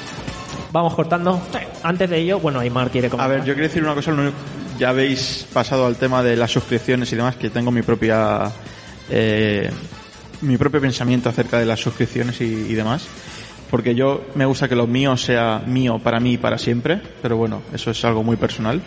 Eh, quería simplemente para volver al tema de los móviles, eh, no sé si he sido el único que lo ha entendido así o que seguramente, pero hemos defendido que con la VR los juegos tenemos que aceptarlos porque eh, o, tenemos que darle el tiempo suficiente para que se adapten y evolucionen y puedas jugar un Doom que no sea lanzando una tarjetita y que te mueva allí y no que sea para moverte o que no te maree y cosas así. Y sin embargo, eh, con el móvil estamos defendiendo o, o no... eh, eh, digamos que los juegos móviles o, casi todos los juegos que se juegan en móvil son adaptaciones o imitaciones o eh, wannabes de mm, un juego que se pueda jugar en PC porque sí, seguramente tú te metes ahora en los más descargados y es Genshin Impact o cualquier de MioYoverse o el Black Desert que no para salir anunciado que se puede jugar en PC. Sin embargo, no todo el mundo conoce, por ejemplo, eh, lo, lo habéis dicho antes, Monument Valley o los juegos de Reigns. No sé si habéis jugado algún juego de Reigns, pero el de Juego de Tronos es bestial y si sois fan de las de Juego de Tronos seguramente os guste. Y es como ¿por qué tengo que jugar en móvil a un wannabe de un juego de PC? ¿Por qué eh, tengo que jugar a un shooter o un, un PUBG? Si ya he jugado a PUBG en el PC, ¿para qué lo quiero jugar en móvil? Si es peor, en mi criterio. O sea, para mí siempre, cuanto más pequeño... De hecho, mi primo eh, dice una cosa y siempre me ha hecho mucha gracia y tiene razón. Los móviles cada vez se han ido haciendo más grandes a raíz de que descubrimos que se podía ver porno en el móvil. Entonces, esto es igual. Eh, si nos hemos descubierto que se puede jugar en el móvil, los móviles cada vez van a ser más grandes y más potentes y con más teclas. Eh, buscando el otro día móviles, porque insisto, me necesitaba cambiármelo, vi que tenía uno con gatillos y es como, pero ¿para qué quiero un juego con gatillos, un móvil con gatillos? Si ya tengo mando, es que no tiene sentido. Entonces, yo soy de los que opina que, para que quede claro, está bien jugar en móvil, pero a según qué juegos. Porque, aún, aún diciendo esto, insisto y me repito, jugar en móvil bajo mi criterio es, peor en, en prácticamente todo. Porque, sí, o sea, sí, seguramente me sacan un Street Fighter 2, pero yo quiero jugar al Street Fighter 2 como lo jugué en su momento, con mi amigo Javi al lado en su peluquería, que tenía unas maquinitas y nos jugamos a las recreativas allí. Y es como, no tratemos de imitar en móvil lo que ya hay en otras eh, plataformas. Hagamos como estamos di- defendiendo de la VR, hacer algo por y para móvil. No sé si Eloy querías decir algo. Sí, sí, exactamente. Yo lo quería resumir más como lo ha resumido Arco, y es que el PC tiene los juegos para PC, que son de PC, las consolas tienen juegos de consola, que es donde se disfruta la consola, y en el móvil y en la VR no nos centremos en jugar a experiencias imitando las de móvil y de la consola, sino donde realmente se le va a sacar el partido y se va a disfrutar en las experiencias creadas, pensadas, únicas que explotan las capacidades tanto del móvil como de la VR. Ahí es donde realmente creo yo que vamos a tener la chicha, que no tienen por qué gustarle a todo el mundo, por supuesto. También hay que tener en cuenta. Uno, opino igual que vosotros, ¿vale? Que conste, no voy a, no voy a saltar por aquí. Pero al mundo se la suda eso, muy fuerte. ¿Vosotros sabéis cuál es el juego más jugado del mundo? A día de hoy, por- A di- no, el juego más jugado del mundo a día de hoy se llama Garena Free Fire. Porque hoy es noche de Free Fire. Y es un Battle Royale asqueroso de móvil. Y es el juego más jugado del mundo. Y tú le puedes decir a las empresas lo que les salgan de narices de es que el, el Battle Royale se juega mejor en, en consola o PC, que estoy de acuerdo.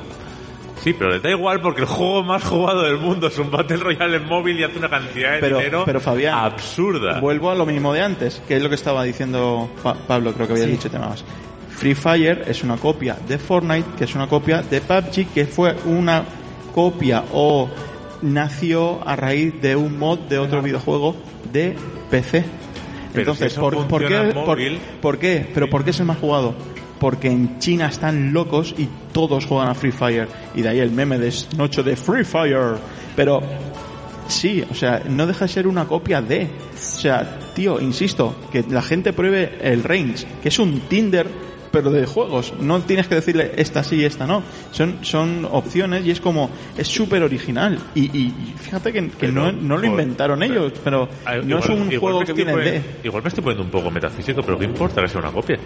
Ya, ya, sí, sí, sí, no pasa Eh, nada. la mayoría de juegos, cuando, sobre todo ya para gente que, como supongo que todos los que en esta mesa, hemos jugado a clásicos, casi todos los juegos derivan de, un- de una versión anterior y cuanto más atrás te vas, más encuentras uno básicamente igual. Mientras la copia aporta algo nuevo, está bien. No, no hay nada. Y, bueno, Eloy. No, voy a ser muy breve. Solamente no puedo citar la fuente, ¿vale? No la recuerdo, pero lo leí.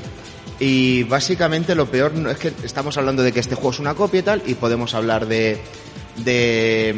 eh, ¿Cómo decirlo? De ética a la hora de crear, podemos hablar de los chinos, pero lo cierto es que más de la mitad del dinero que, que se ingresa en videojuegos, más de la mitad viene de móviles. O sea, si la mayoría de jugadores juegan a móvil y la gran mayoría del dinero se mueve en móvil, como dice, es muy probable que las empresas Vayan para allá. vayan para allá. Por eso Nintendo saca sus juegos en móvil, por eso Sony está comprando estudios para hacer juegos en móvil, que la gente dice, pero ¿para qué se gasta el dinero en esta mierda? Pues para ganar más dinero. Claro. si es que vende, el juego móvil vende. que se nos olvida que estamos en IBI hablando gente de, de- de ciudades relativamente pequeñas en un país desarrollado como es España. Pero yo hace nada estuve en Perú y tú sabes la de gente que hay en India, la gente que hay en China, muchísimos de millones de millones de personas que les hablas de consolas y se ríen en tu cara porque dicen, pero si no tengo casi casa, ¿qué consola voy a tener yo? Al final, pero sí que tienen móvil. Porque Que- han bajado mucho de precio y con el móvil haces todo. que a mí me llama la atención que, que vives prácticamente en, en, en chabolas, pero todo el mundo tenía móvil. Entonces, ¿cómo le digo yo a, a- a mi amigo Jesulín, el peruano, que no tiene casa, pero sí tiene móvil, que se compre una Play 5 para jugar en VR? Se va a reír en mi cara. Él quiere jugar a eso, a la noche de Free Fire. A lo que puede. Y al, y al final es, es... ¿Por qué? Porque es cómodo, sencillo, barato.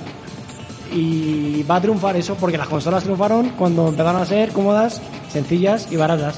Y el PC, entre comillas, es nicho porque, seamos sinceros, para jugar en PC, ponte a jugar, ostras, mira, es que se me cae un frame aquí, no lo aguanto, me bajo el no sé qué, bloqueo los FPS, al final es configurar. Yo me paso más tiempo configurando y al final incluso disfruto más eh, bajándome el Kingdom Come Deliverance. Me pongo, le meto 27 mods, vaya, no me vale, quito no sé qué, qué jugando al final. Pero porque me gusta eso, porque me gusta toquetear y no me gusta tal.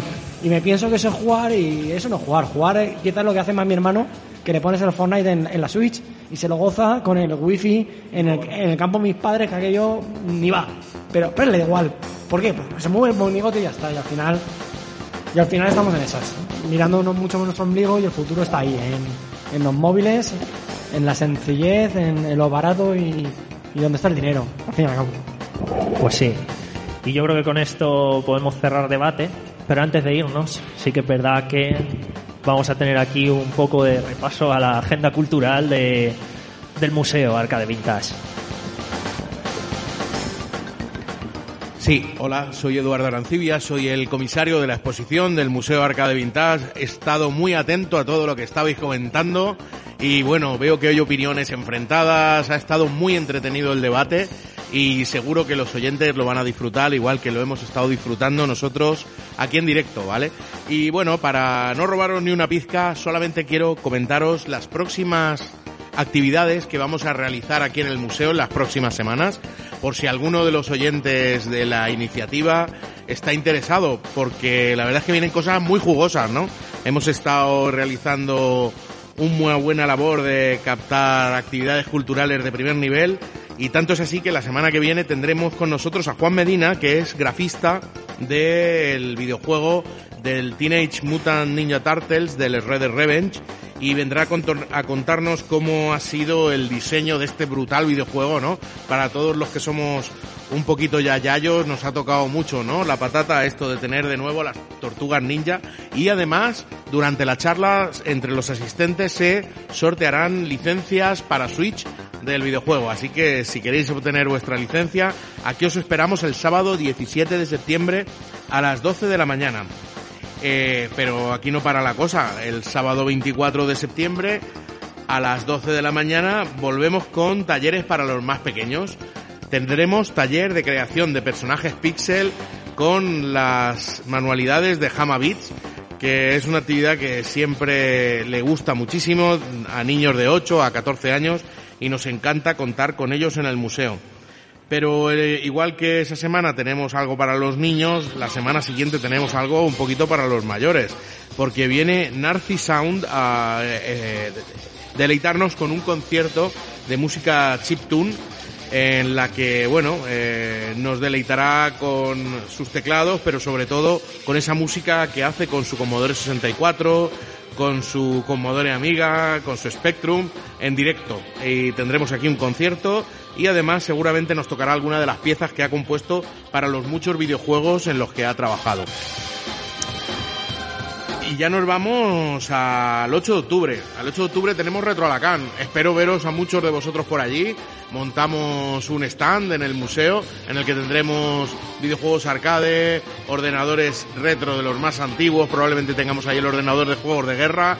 Esperemos que de la peli, esperemos que hayan muchas novedades para todos y además estaremos, además del museo, estaremos con los amigos de Abstract, de la Asociación de Usuarios de Abstract, estaremos también con la Asociación Arcaic, de la Asociación de Informática Clásica y con todo lo que seguro que vamos a ver allí. Y el día 15 tenemos una ponencia eh, histórica eh, que se titula Todo lo que siempre quiso saber sobre MSX y nunca se atrevió a preguntar. Eh, es una ponencia en clave de humor en la que, bueno, los, los usuarios de MSX tenemos mucho para reírnos de nosotros mismos y vamos a ver qué, qué chistes y qué, y qué diversiones nos cuentan acerca de ese que fue el primer estándar de videojuegos y a día de hoy es el sistema de 8 bits eh, de informática que más repercusión tiene en España. Y de ahí nos vamos al día 22 de octubre. 22 de octubre y ahí sí que viene ya que nos quitamos ya la gorra, el sombrero, nos ponemos el kimono porque vamos a realizar un gran torneo de Street Fighter 2 Champion Edition como está mandado como mandan los cánones. Aquí vamos a despejar la zona central y vamos a montar un ring aquí en la zona central en la que vamos a montar una candy doble con eh, placa original de Street Fighter Champion Edition y se va a retransmitir también y se va a castear el, torneo en directo con premios importantes tanto para las categorías infantiles como categoría de adultos. Tenemos ya eh, contrincantes importantes apuntados, como por ejemplo el subcampeón de España del año 2015. Tenemos también el campeón apuntado del último torneo que se realizó aquí. Va a haber un buen nivel y el campeón se llevará un, una máquina de eh, mini arcade de Street Fighter a su casa, ¿vale? O sea que es un premiazo. Eh, luego viene Halloween, con que siempre tematizamos el museo. Y eh, nada, simplemente voy a daros dos pinceladas más, como son. El 5 de noviembre tendremos otro podcast aquí, en este caso el podcast casi me atrevería a decir eh, de los primeros o de los más importantes o de más que más repercusión tienen, que son la órbita de Endor, ¿vale? Y los tendremos aquí el día 5 de noviembre con Rafa Martínez, y a continuación ya viene la CPC RetroDev, que seguimos colaborando con la Universidad de Alicante en la entrega al mejor videojuego arcade desarrollado para Astro CPC para estudiantes. Así que bueno, de momento nos quedamos aquí, hay calendario hasta diciembre, pero como quiero que esto terminemos, tampoco os voy a dar el detalle de todo lo que tenemos que hacer. ¿eh? Y si no, también podéis venir al museo y descubrirlo aquí en directo, que estaremos encantados de atenderos y de que paséis un rato jugando aquí con nosotros, no solamente a estos juegos retro y arcade que tenemos, que se juegan no en móvil, no en VR, no en formatos digitales, sino que hay que tocarlos, hay que cogerlos consumando como se pensaron en su día y es la mejor manera de jugar ese juego tan, tan clásico. Así que nada más, le devuelvo el micro y yo me despido. Muchas gracias, muy amables. Chao, chao, chao, chao, chao.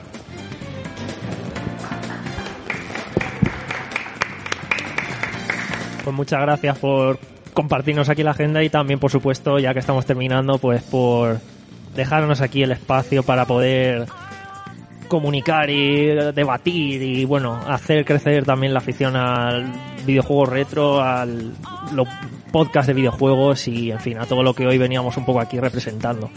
Así que nada, vamos a hacer una ronda de despedidas si os parece y podemos empezar por allá, por la izquierda, izquierda, derecha. Pues bueno, no sé muy bien qué decir, solamente que ha sido un placer estar aquí. Eh, ha sido un placer conoceros a todos, ha sido un placer compartir estos minutos y aprovecho para comentar que La Trampa del Fénix vuelve en octubre. Eh, bueno, eh, me lo he pasado muy bien, eh, de verdad. Ojalá se repita pronto. Un placer estar aquí y despedido rápido tengo que ir al aseo. Venga, tirando.